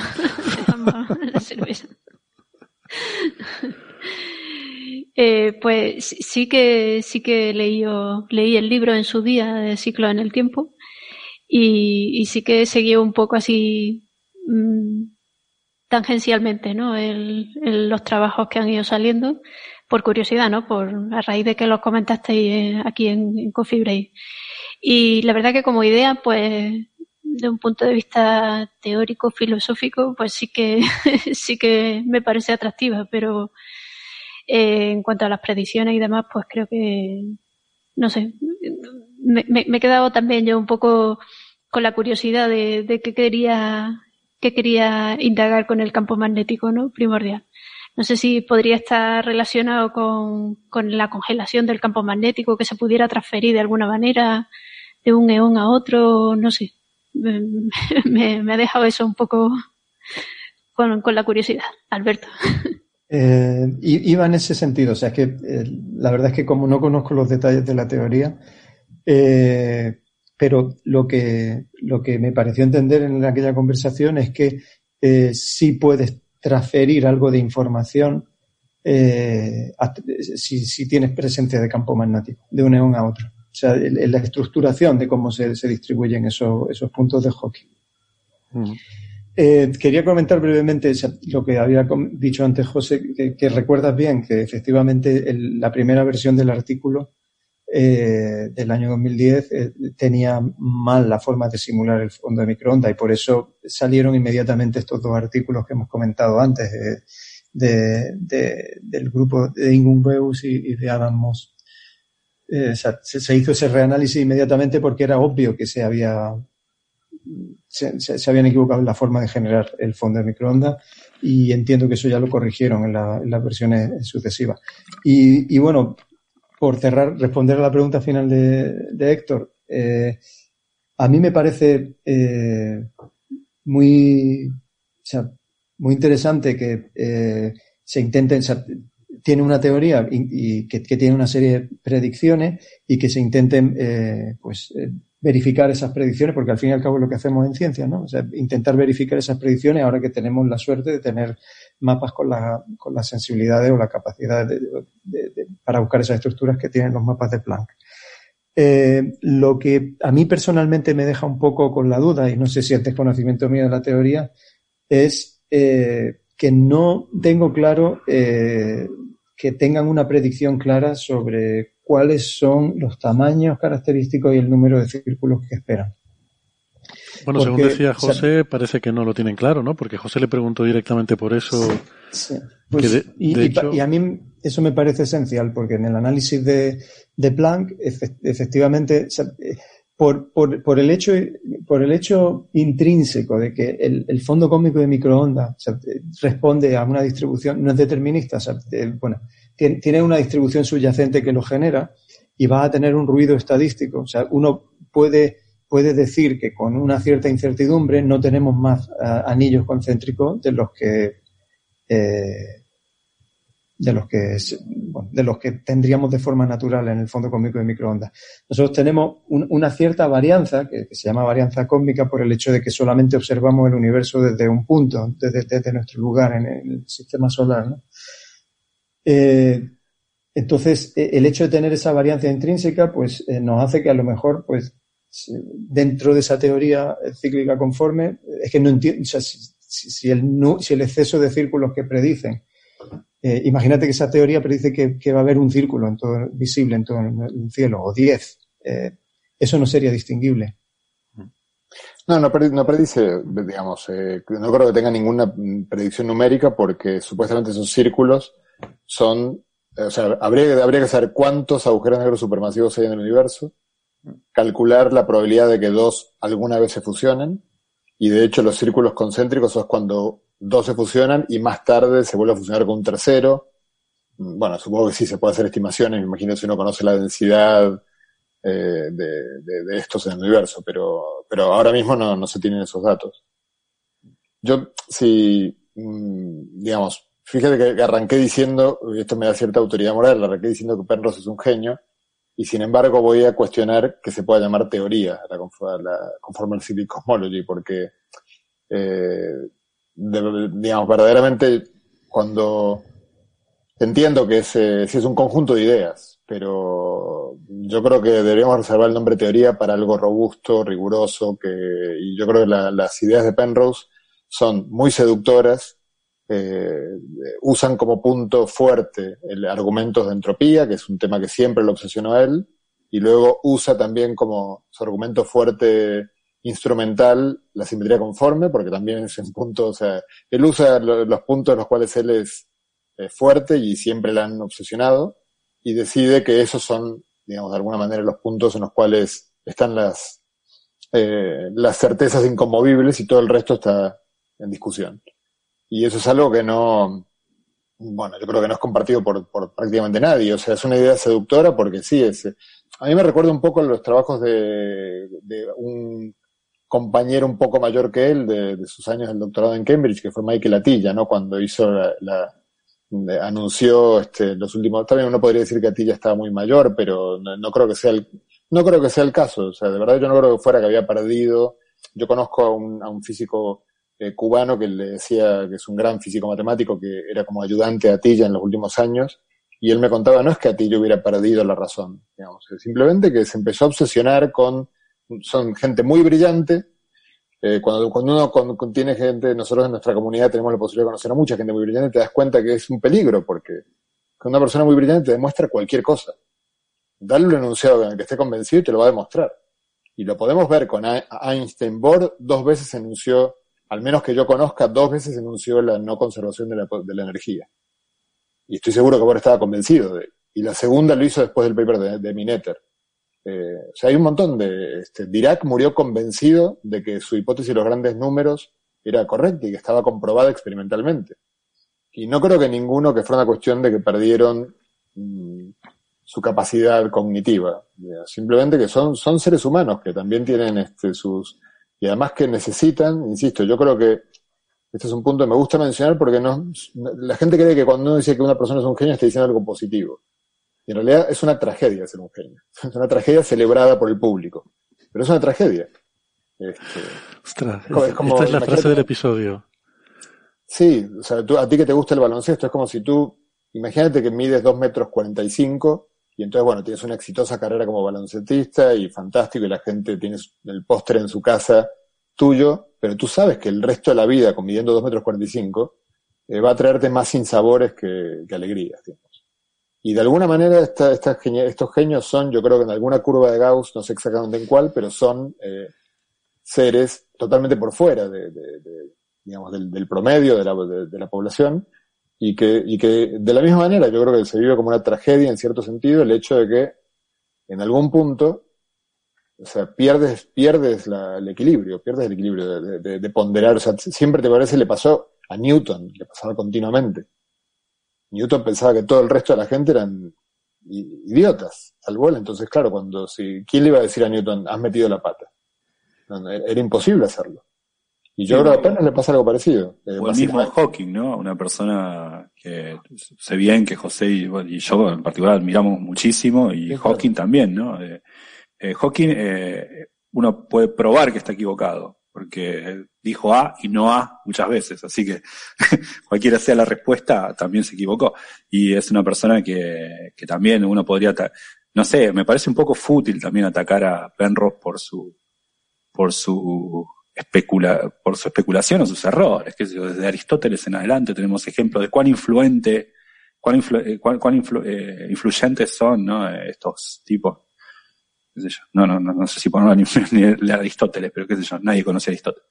Eh, pero eh, Einstein diciendo que no existía, Einstein nunca entendió la covariancia, dijo una vez un amigo mío, profesor de Nueva York, eh, ¿no? En el sentido de quien, quien se confundía entre cambio de coordenadas y la existencia de ondas gravitacionales, qué sé yo y uno no va a atacar a, esta gente por, no, claro, por, por, por, eso mi afirmación de que no es una teoría es, es, casi diría por cariño a Penrose para protegerlo, porque no es una teoría, o sea, es un conjunto de ideas este, que, por supuesto, si mañana se encontrara alguna de las evidencias que él dice de forma categórica, cambio lo que estoy diciendo radicalmente.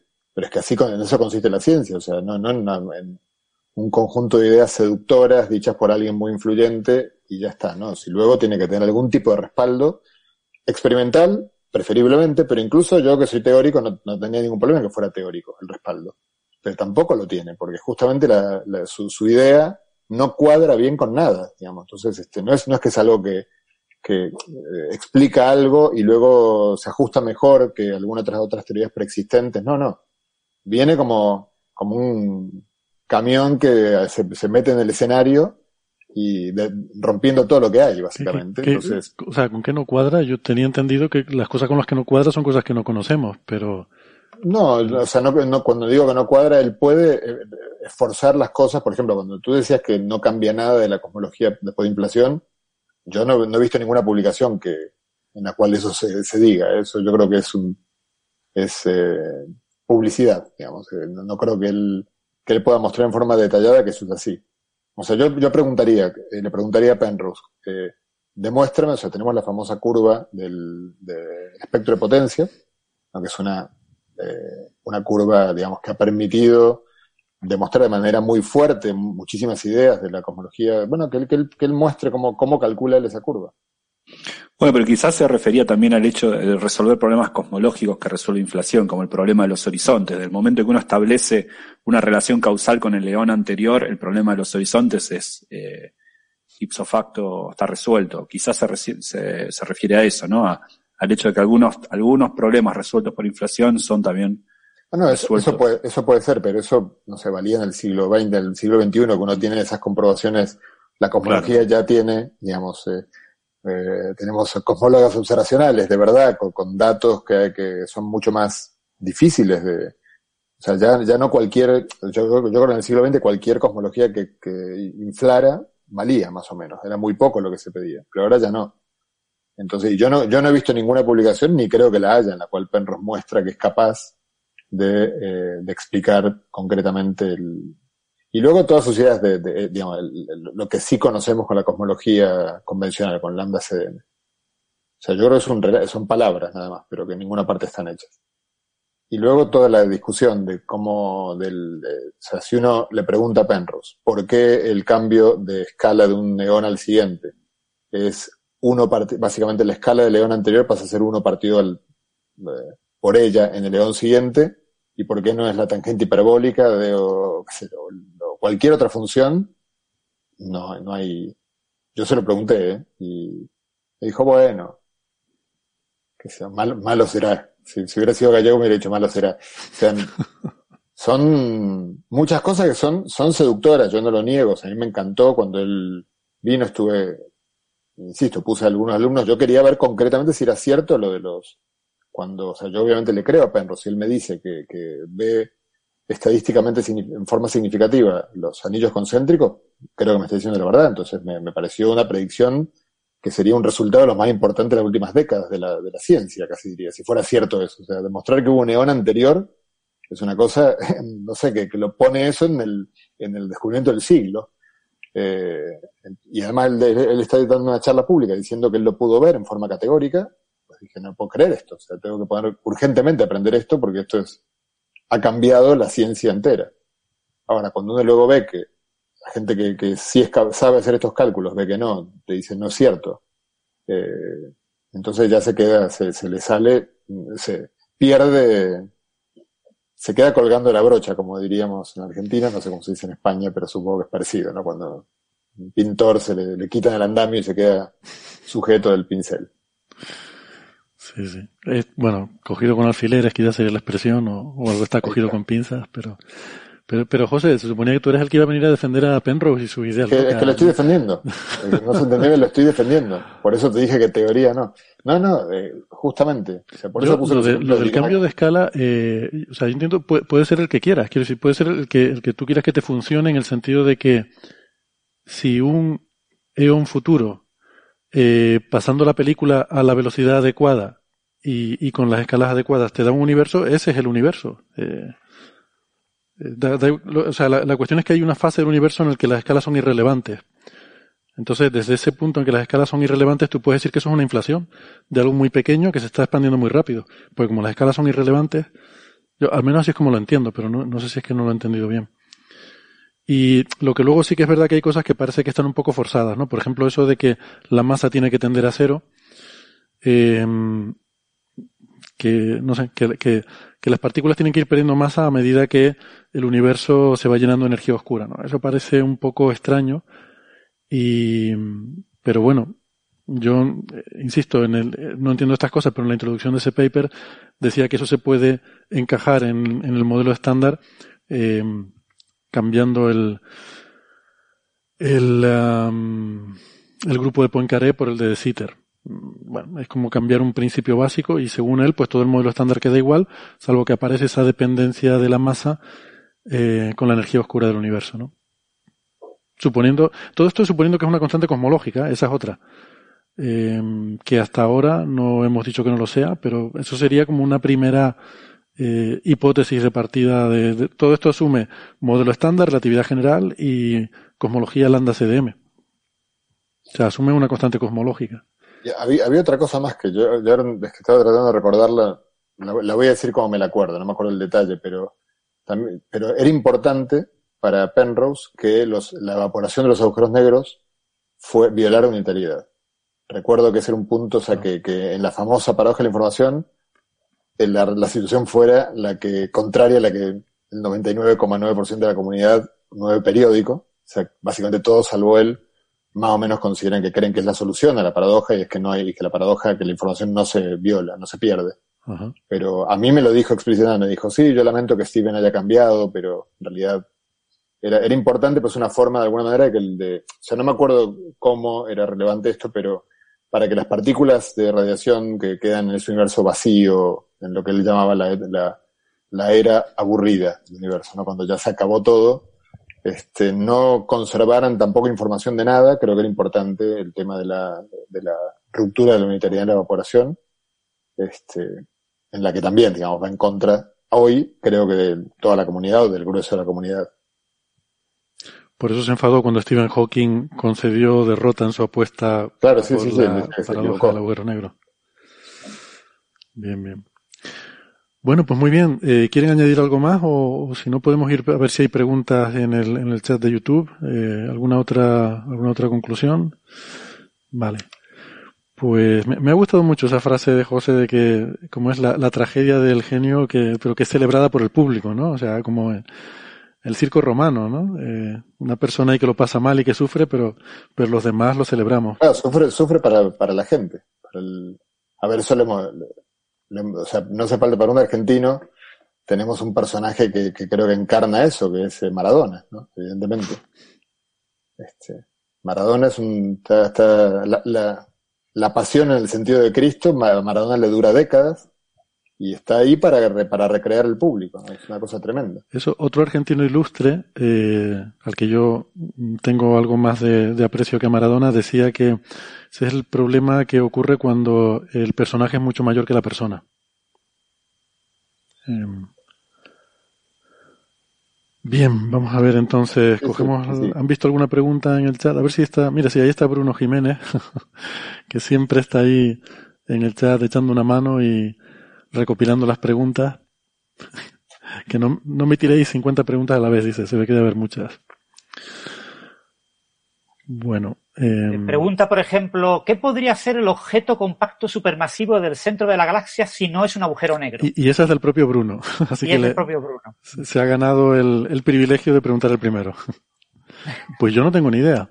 Con alguna, eh, digamos, el, eh, no sé muy bien con este resultado del 2018 de los de las llamaradas que se detectaron a cinco radios de Schwarzschild más o menos que, creo que liquidaría esta hipótesis, pero yo he visto trabajos de este mismo año de eh, Carlos Argüelles, que es un, joven argentino que trabajó en Italia con Remo Ruffini, que es un, tipo ya de cierta eh, edad y conocido, que consideran que la posibilidad de que sea materia oscura, que sea materia oscura directamente. Mm. Eh, compacta. Un halo, un halo ahí de materia oscura compacta. Claro, eh, hasta, hasta la 2018, según entiendo, la, la, la, las restricciones que la órbita de S2 pone, eh, digamos, en principio, S2 pasa a unos, no me acuerdo cuántos, cientos de radios de Schwarzschild del que sería... 1400 más o menos, 1400, radios de ah, Schwarzschild. entonces más de lo que pensaba. Entonces, claro, lo que uno sabe es que la masa en principio está ahí adentro. Son como ciento, son como cuatro veces el, la órbita de Neptuno, más o menos. Ok, sí, pero la referencia buena ahí creo que es el radio de Schwarzschild, porque lo que sabemos es que es un agujero negro seguro si está dentro del radio de Schwarzschild. Entonces, claro, si está dentro de mil radios de Schwarzschild, pues no lo sabemos del todo. Sí podemos ver por, las, por todas las demás estrellas que, es kepleriana. Las órbitas son todas keplerianas en el sentido de que el objeto está compacto. O sea, esa parte ya quedó clara. Es un objeto compacto supermasivo. Ahora, eh, podría ser un objeto compacto supermasivo que tenga, en lugar de tener un radio de Schwarzschild, tenga 20, por ejemplo. Yo le pregunté, le pregunté a Argüelles, el año pasado es probable, ellos van modificando su modelo, así que puede ser que en este último año no, pero me acuerdo que ellos tenían estos modelos, como dice José, eh, con Ruffini, de, de, materia, de materia oscura que era fermiónica y que podía eh, condensar, pero tenían un problema con hacer objetos que pareciesen agujeros negros por arriba de 10 a la, de 10 a la 8 masas solares o algo por el estilo. Entonces había un problema con la imagen de M87 estrella no tanto con agujeros negros de millones de masas solares como Sagitario, pero me acuerdo que hablé de justo muy poco después de, Sagitario, de, del resultado de Event Horizon Telescope de abril del 2019, y ellos tenían problemas con, en al menos en alguna versión de sus modelos, con un límite de 10 a la 8, 10 a la 9 masas solares y M87 estrella tiene 6,6 por 10 a la 9. Eso ya empezaba, al menos en la versión de hace un año y medio de su modelo, a ser un problema para ellos igual yo nunca entendí cuando hablé con él, nunca entendí que la afirmación fuera que todos los objetos supermasivos del centro de las galaxias fueran materia oscura. De hecho, yo le comentaba a él los jets, ¿no? que uno puede ver en otras galaxias, y él, y justamente para mí eso debilitaba también su afirmación. Le decía, no, no, en otras galaxias puede que haya agujeros negros, la afirmación es sobre Sagitario de estrella. Entonces ahí el argumento de naturalidad, que obviamente no es un argumento estrictamente científico, pero es, a ver, justo vivimos en la galaxia que es distinta al resto, eso desde desde Giordano Bruno que hemos decidido dejar de lado ese tipo de argumentos. Esto no, es un argumento en principio que no tiene muy buena reputación. Eh, pero bueno, lo cierto es que uno eh, tiene que comprobarlo esto, ¿no? Y entiendo que estas eh, llamaradas que se vieron, que aparentemente corresponden a estrellas que están pasando a cuatro, bueno, por lo que leí, entre tres y cinco radios de Schwarzschild. lo que pasa es que no sé muy bien cuáles son las, entiendo que la evidencia es, no se ha podido ver esa estrella pasando y su órbita, sino que se ha visto una eh, imagen, entiendo que en infrarrojo de las de estas llamaradas, pero claro, es algo que está pasando ya a una distancia en la cual ya uno empieza, bueno, eh, digamos, mucho más cercana a la posibilidad de afirmar que es un agujero negro.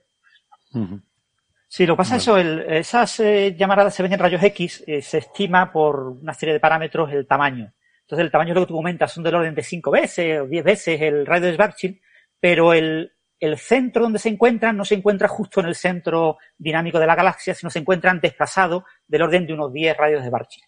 O sea que eh, son como fuentes muy puntuales, muy pequeñas, pero no están justo en el propio agujero, sino que están como al lado del agujero. ¿eh? Entonces, al lado del Sagitario A. Entonces se interpretan como que eh, hay un pequeño disco de materia, de acreción, eh, que, y eso es materia que ha caído, eh, no necesariamente estrellas, eran trozos de estrellas, son como, como, como ah, incluso se ha llegado a proponer, a, a, Loeb, lo ha propuesto, la posibilidad de que fueran discos protoplanetarios de estrellas. Entonces, el disco protoplanetario de la estrella, cuando se acerca la estrella mucho a, a Sagitario de estrella, eh, pierde parte, como una especie de cola cometaria, pierde parte de la materia de ese disco y esa materia acaba llegando a, Sagitario a estrella. Y entonces lo que, lo que esa materia pega el fogonazo, ¿no? Básicamente radiación sincrotrón, con electrones acelerados, eh, conforme está cayendo eh, cerca de Sagitario estrella, pero no en propio Sagitario estrella. Y eso estima que el tamaño de esa región en la que están surgiendo esas llamaradas puede ser orden, de orden de 20 radios de Schwarzschild o algo así por el estilo. Es el tamaño eh, que debe de tener. Que hombre, no es lo mismo que ver el horizonte, que lo queremos ver con el Event eh, eh, Horizon Telescope, pero sí es un tamaño muy pequeño. O sea, meter un objeto de materia, sea materia oscura o lo que sea, claro, la materia oscura como te da juego a, a tener un amplio rango de posibilidades, ¿no? y puede ser muchas cosas, pero es complicado meter un objeto ahí que no sea un agujero negro. No, claro, la, pregunta que yo me hago es si físicamente algún, qué mecanismo generaría estas llamaradas con materia oscura, solo que no, no, tengo, no sé si, por eso digo ese tipo de evidencias, no sé si ponen en jaque Claro, sería materia que cae, materia ordinaria que cae en esa región de materia oscura. No sé, eso, si esos objetos pueden tener también discos de, porque bueno, todos los objetos suelen tener discos de acreción, ¿no? las estrellas de neutrones, etcétera. Entonces, esas estrellas de materia oscura probablemente pudieran tener, o sea, esos mm. objetos de materia oscura eh, supermasivos quizás pudieran tener también un disco de materia alrededor. No lo sé. Sí, es solamente un efecto gravitatorio y de, de fuerza de marea y la propia viscosidad del gas lo que hace que se que se caliente a temperaturas de millones de grados y puede producir fulguraciones o incluso efectos MHD en el propio el propio plasma por esas velocidades eh, diferenciales tan fuertes a las que está sometido pueden dar lugar a una especie de dinamo y que, y que fulgure, ¿no?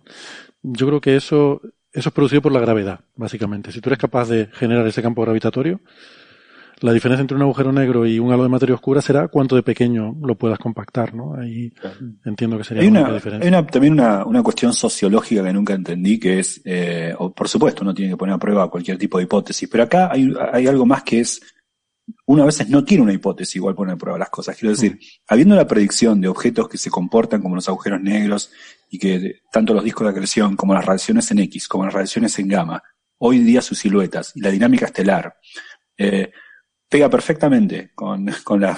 ¿Por qué suponer objetos? Porque pensemos que las alternativas son objetos extremadamente exóticos. Gravstar, eh, estrella de bosones, son objetos eh, extremadamente exóticos, ¿no? Porque las estrellas de bosones no son estrellas de Higgs, son estrellas probablemente de acciones o cosas así, son objetos transparentes. Digo, eh, son objetos que bien podría existir, singularidades desnudas, hay gente que hace eh, asignaturas, observaciones, estoy hablando de gente set, ¿no?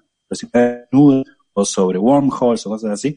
Está bien, está bueno explorar todo, pero ciertamente las alternativas son bichos mucho más exóticos que, que, una predicción sólida como agujeros negros. Está bien, hay que poner a prueba todo, pero a veces un poco uno nota que se esfuerzan un poco las alternativas. Por, porque nadie se hace famoso diciendo cosas normales, ¿no? bueno. vamos con la siguiente. Em, Pregunta Darky Horse si eh, matemáticamente singularidad es un punto excepcional que escapa al análisis. Según eso hay que entender que más allá del horizonte de suceso jamás podrá saberse nada, ¿no? Bueno, entiendo, puede saberse teóricamente, depende cuánto de buenas sean nuestras teorías, pero del horizonte hasta la singularidad hay un buen trecho en el que tenemos suficiente margen para poder aplicar teorías, ¿no? Pregunto. No, no, sé, no sé la gravedad cuántica. Por principio, en principio, físicamente es inobservable lo que hay dentro del horizonte. Entonces, físicamente, o sea, la, única posibilidad que tenemos de observar un horizonte es eh, un horizonte dinámico eh, interaccionando con otro horizonte eh, bajo condiciones de relatividad general de campo muy, muy fuerte, que es lo que vemos como fuentes de ondas gravitacionales. Entonces, cuando tengamos miles de ondas gravitacionales observadas de fusiones de agujeros negros, podremos tener una eh, un estudio muy, muy detallado de la dinámica íntima de los horizontes y estaremos hablando de ver los propios horizontes, ¿eh? pero eso con ondas gravitacionales. Pero con materia no podemos ver eh, los horizontes porque, y no podemos ver nunca lo que hay dentro de un horizonte. Pero sí podemos ver cosas, por ejemplo, en la, en la primera onda gravitacional, la GW era 15, 10, 0914 o algo así se llamaba, eh, las simulaciones numéricas por ordenador, utilizando relatividad numérica que se publicaron en PRL, en Physical Review Letters, incluían mm, topología no trivial. Aparecía en las simulaciones una especie de anillo eh, eh, que era una región eh, se unían, digamos, los dos agujeros negros, los horizontes de los agujeros negros. Se unían los dos agujeros negros como si fueran una especie de gota, una especie como de abrazo, y en ese abrazo, en el centro, se observaba un anillo un anillo de topología no trivial, que era una eh, predicción de la relatividad numérica y que mucha gente ha olvidado, porque es un artículo que era precioso, pero claro, era muy, muy especulativo, porque eh, las simulaciones numéricas de eso en detalle eran muy complicadas de hacer. Pero, eh, ese tipo de cosas, cuando tengamos miles de ondas gravitacionales, sí podremos hacer ese tipo de, de, estudios y cuando tengamos instrumentos que nos vean el, el spiraling durante mucho tiempo y que podemos ver el ring down también con bastante tiempo. Esos instrumentos van a acabar llegando en 15, 20, 30 años, ¿no? Y en ese momento sí podremos observar la dinámica íntima de los propios horizontes, ¿no? Como los horizontes no son círculos o, o, elipsoides, son objetos dinámicos que tienen perturbaciones, que tienen que, que les pasan cosas cuando interaccionan con otros horizontes, ¿no? Y eso nos permitirá, pero nunca podremos llegar a ver lo que hay dentro, ¿vale? Lo que hay dentro del horizonte es completamente eh, acausal para los que estamos fuera del horizonte. Eso nunca lo podemos llegar a ver. Pero conociendo la dinámica del horizonte, sí podremos verificar que las predicciones de la relatividad de Einstein son extremadamente precisas o no. ¿eh? Puede que encontremos alguna divergencia y eso sea revolucionario, pero a priori mm, eh, todo apunta a que van a ser confirmaciones muy claras de la dinámica de la relatividad general. Eh, Gonzalo García, bueno, esta parece que es más filosófica. ¿Veremos o construiremos alguna vez una circunferencia en la que infinitos puntos P equidisten de un centro C no es demasiado ideal. Bueno, es una, lo que, lo, que describe es una idealización matemática. Eh, que eso sea más o menos realizable en la práctica es, otra cuestión, ¿no? Pero matemáticamente esa es la definición de una circunferencia.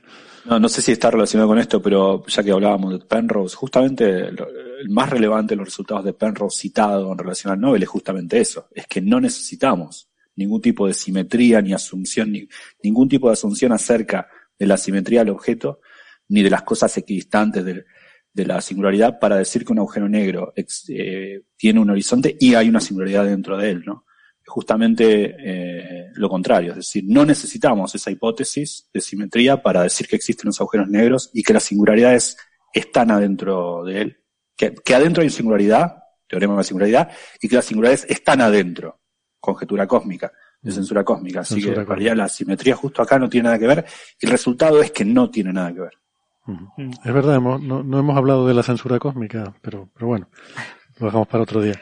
No, esto nos lleva al tema ese de la interpretación de la mecánica clásica. ¿Os acordáis que hubo, hablamos en un programa en Coffee Break, ¿no? Del tema de eh, los números reales. O sea, Newton mm. descubre los números reales, el cálculo en paralelo a la física newtoniana, a la mecánica. Eh, entonces, hay una especie como de aceptación por toda la comunidad eh, de científicos de que los números reales son imprescindibles en física newtoniana. Pero eso es falso. Es decir, en el siglo XX aparecen los el análisis no estándar, aparecen los hiperreales, aparecen eh, otros tipos de números en los que podemos construir una mecánica tan válida como la, mecánica de Newton y que da las mismas predicciones.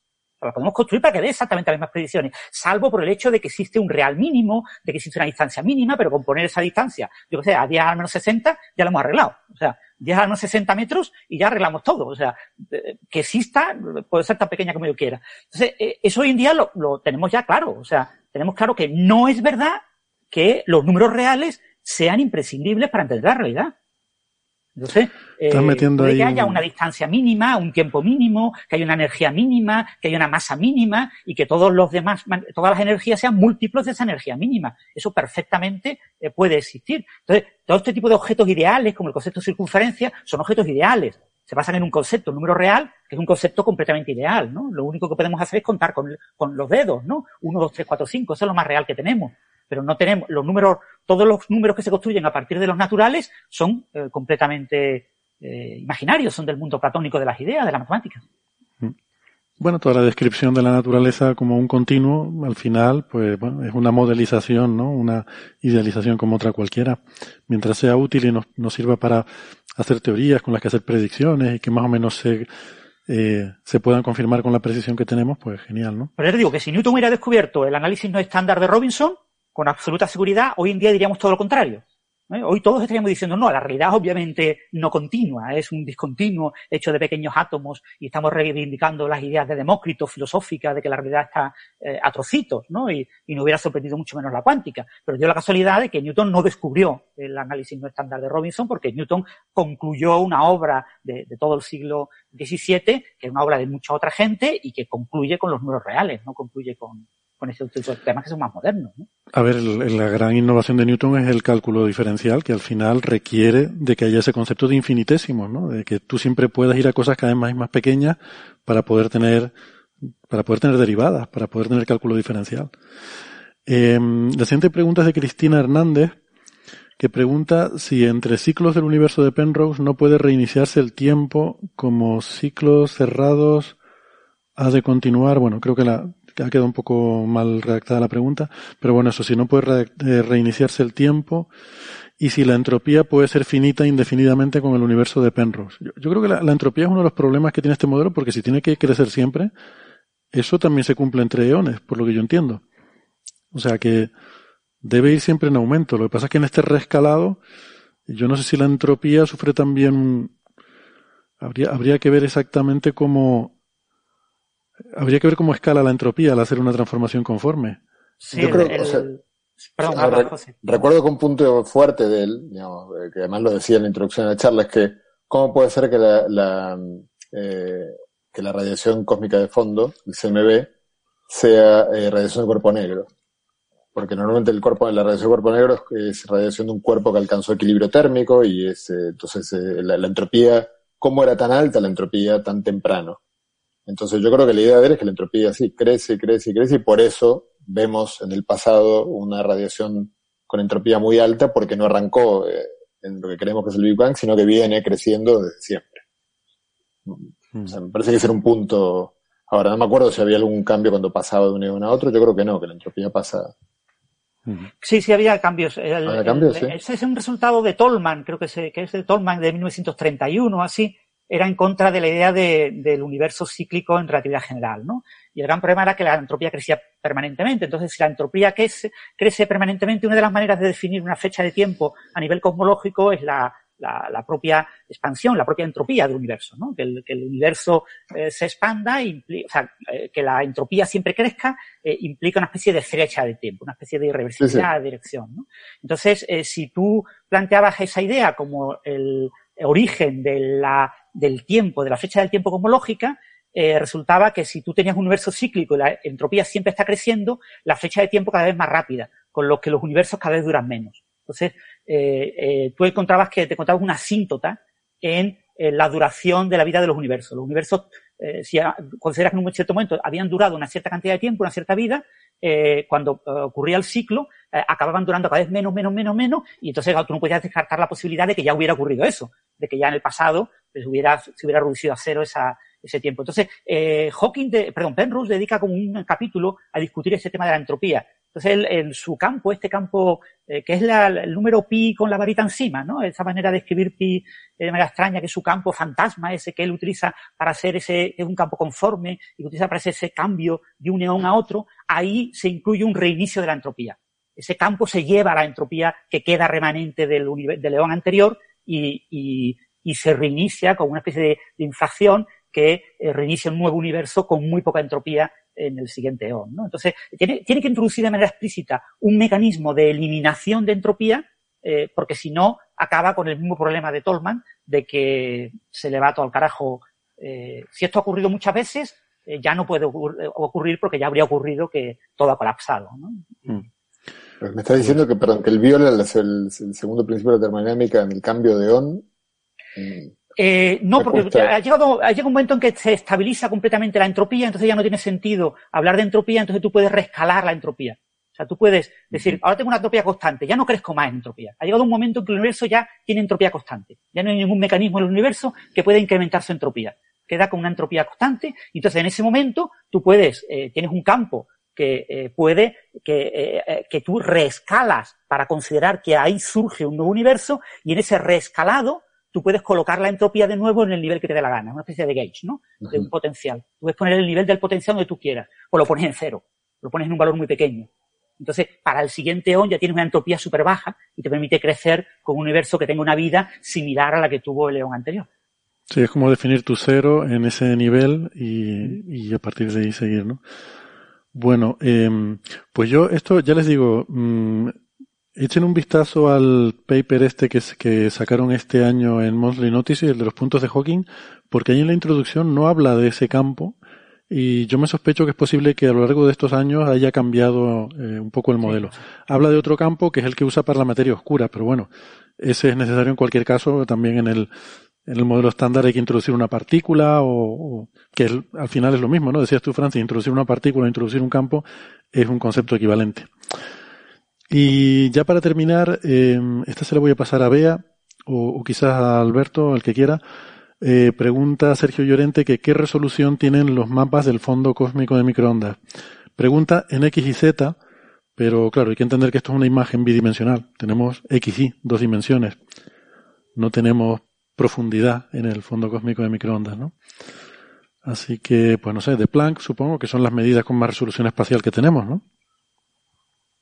Bea o Alberto.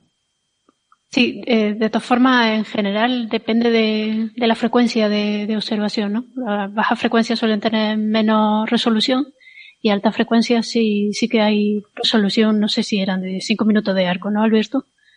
Eh, Planck en los canales de más alta resolución son 5 minutos, pero las imágenes con... O sea, Planck nos da una, una, imagen de todo el cielo a 5 minutos de resolución. Eh, pero hay imágenes de mayor resolución y las discutimos hace poquito en, un programa de Coffee Break, cuando hablábamos del Atacama Cosmology Telescope. Mm. Mm, estos experimentos llegan a nivel del arco minuto. Ya, ya, pero, pero no es todo el cielo, ¿no? Sí, yo olvidé decir que... Pero ya, ya bueno, el, Atacama Cosmology Telescope eh, llega incluso a cubrir casi, casi la mitad, pero... A la mitad. Bien, bien. Sí, lo que nos da Planck es una combinación de buena resolución con buena sensibilidad. Y ahora una duda tonta que me acaba de surgir. Cinco minutos a la distancia a la que está el fondo cósmico de microondas, ¿qué distancia lineal, qué tamaño lineal es eso? Em, pues eh, para tomar la referencia, el horizonte en el momento de la recombinación era aproximadamente un grado eh, o sea, extrapolado al presente, la, escala de que siempre hablamos del BAU, de, de, las oscilaciones acústicas de variones, extrapolada a tiempo presente son los 150 megaparsecs, esos famosos que han salido tantas veces. son como 400 eh, millones de años luz. 400 millones de años luz. En aquella época es mil veces menos, serían 400 mil años luz. Y eso sería un grado. Y eso sería un grado. Pues, pues la décima parte. Cinco minutos, sí, la décima parte de eso. O sea, 40.000 años luz es lo más pequeño que vemos en el fondo de microondas. Eh, con Planck, eh, con, ACT eh, se puede llegar hasta el minuto. bueno, pues es bastante impresionante. Yo tenía idea de que era menos. O sea, es más pequeño que la Vía Láctea. pero claro, está el juego de la expansión, ¿vale? O sea que luego esa escala, estamos viendo el tamaño del, del, horizonte o el tamaño de, la estructura en ese momento. Sí, sí, sí. Claro, no, entiendo, ¿no? Eso es, ese, ese tamaño ahora sería mil veces más grande, pero pero, pero el, el píxel que tenemos cuando miramos ese fondo eh, tiene un tamaño eh, en ese universo que, o en ese, en ese, en ese momento de la vida del universo, que es más pequeño que la Vía Láctea actual. O sea, me, nunca lo había pensado así. Ahora me, me sorprende mucho. Yo no sé por qué había imaginado que serían tamaños cosmológicos. Eh, es que bueno, en, el, en, aquel momento el universo no era muy grande. O sea, que estamos hablando de 380.000 años solo. Mm. después del, del, del, Big Bang. Bueno, bueno pero el universo es enorme, ¿eh? El universo es sí, enorme. sí, sí, es, aunque sea mil veces más pequeño, es enorme también. estoy hablando del tamaño del horizonte en ese momento. O sea, el, universo es mucho mayor, por supuesto. Bien, pues si les parece, eh, podemos dejarlo por aquí, salvo que quieran hacer algún, alguna última, algún último comentario. Eh, si no, pues no me queda sino agradecer pues, al público que ha venido aquí al museo, que ya, ya se han tenido que ir porque ya hemos cerrado. Y a la gente que ha estado siguiendo el chat, muchas gracias y por las preguntas tan interesantes. Y, por supuesto, gracias Bea, Francis, Alberto, Gastón y José. Ha sido un, placer compartir tertulia hoy con ustedes. Eh, me lo he pasado muy bien y he aprendido mucho. Gracias. Gracias a, vos. Gracias.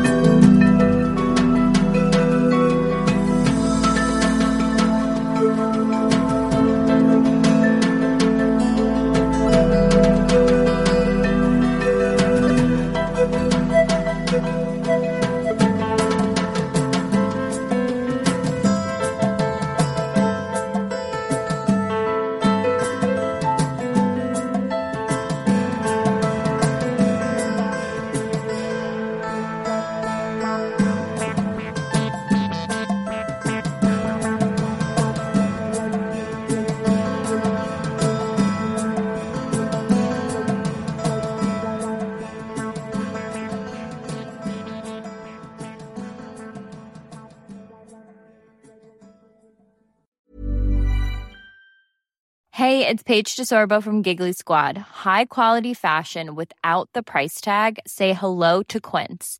I'm snagging high-end essentials like cozy cashmere sweaters, sleek leather jackets, fine jewelry, and so much more. With Quince being 50 to 80% less than similar brands. And they partner with factories that prioritize safe, ethical, and responsible manufacturing. I love that. Luxury quality within reach. Go to quince.com slash style to get free shipping and 365 day returns on your next order. Quince.com slash style.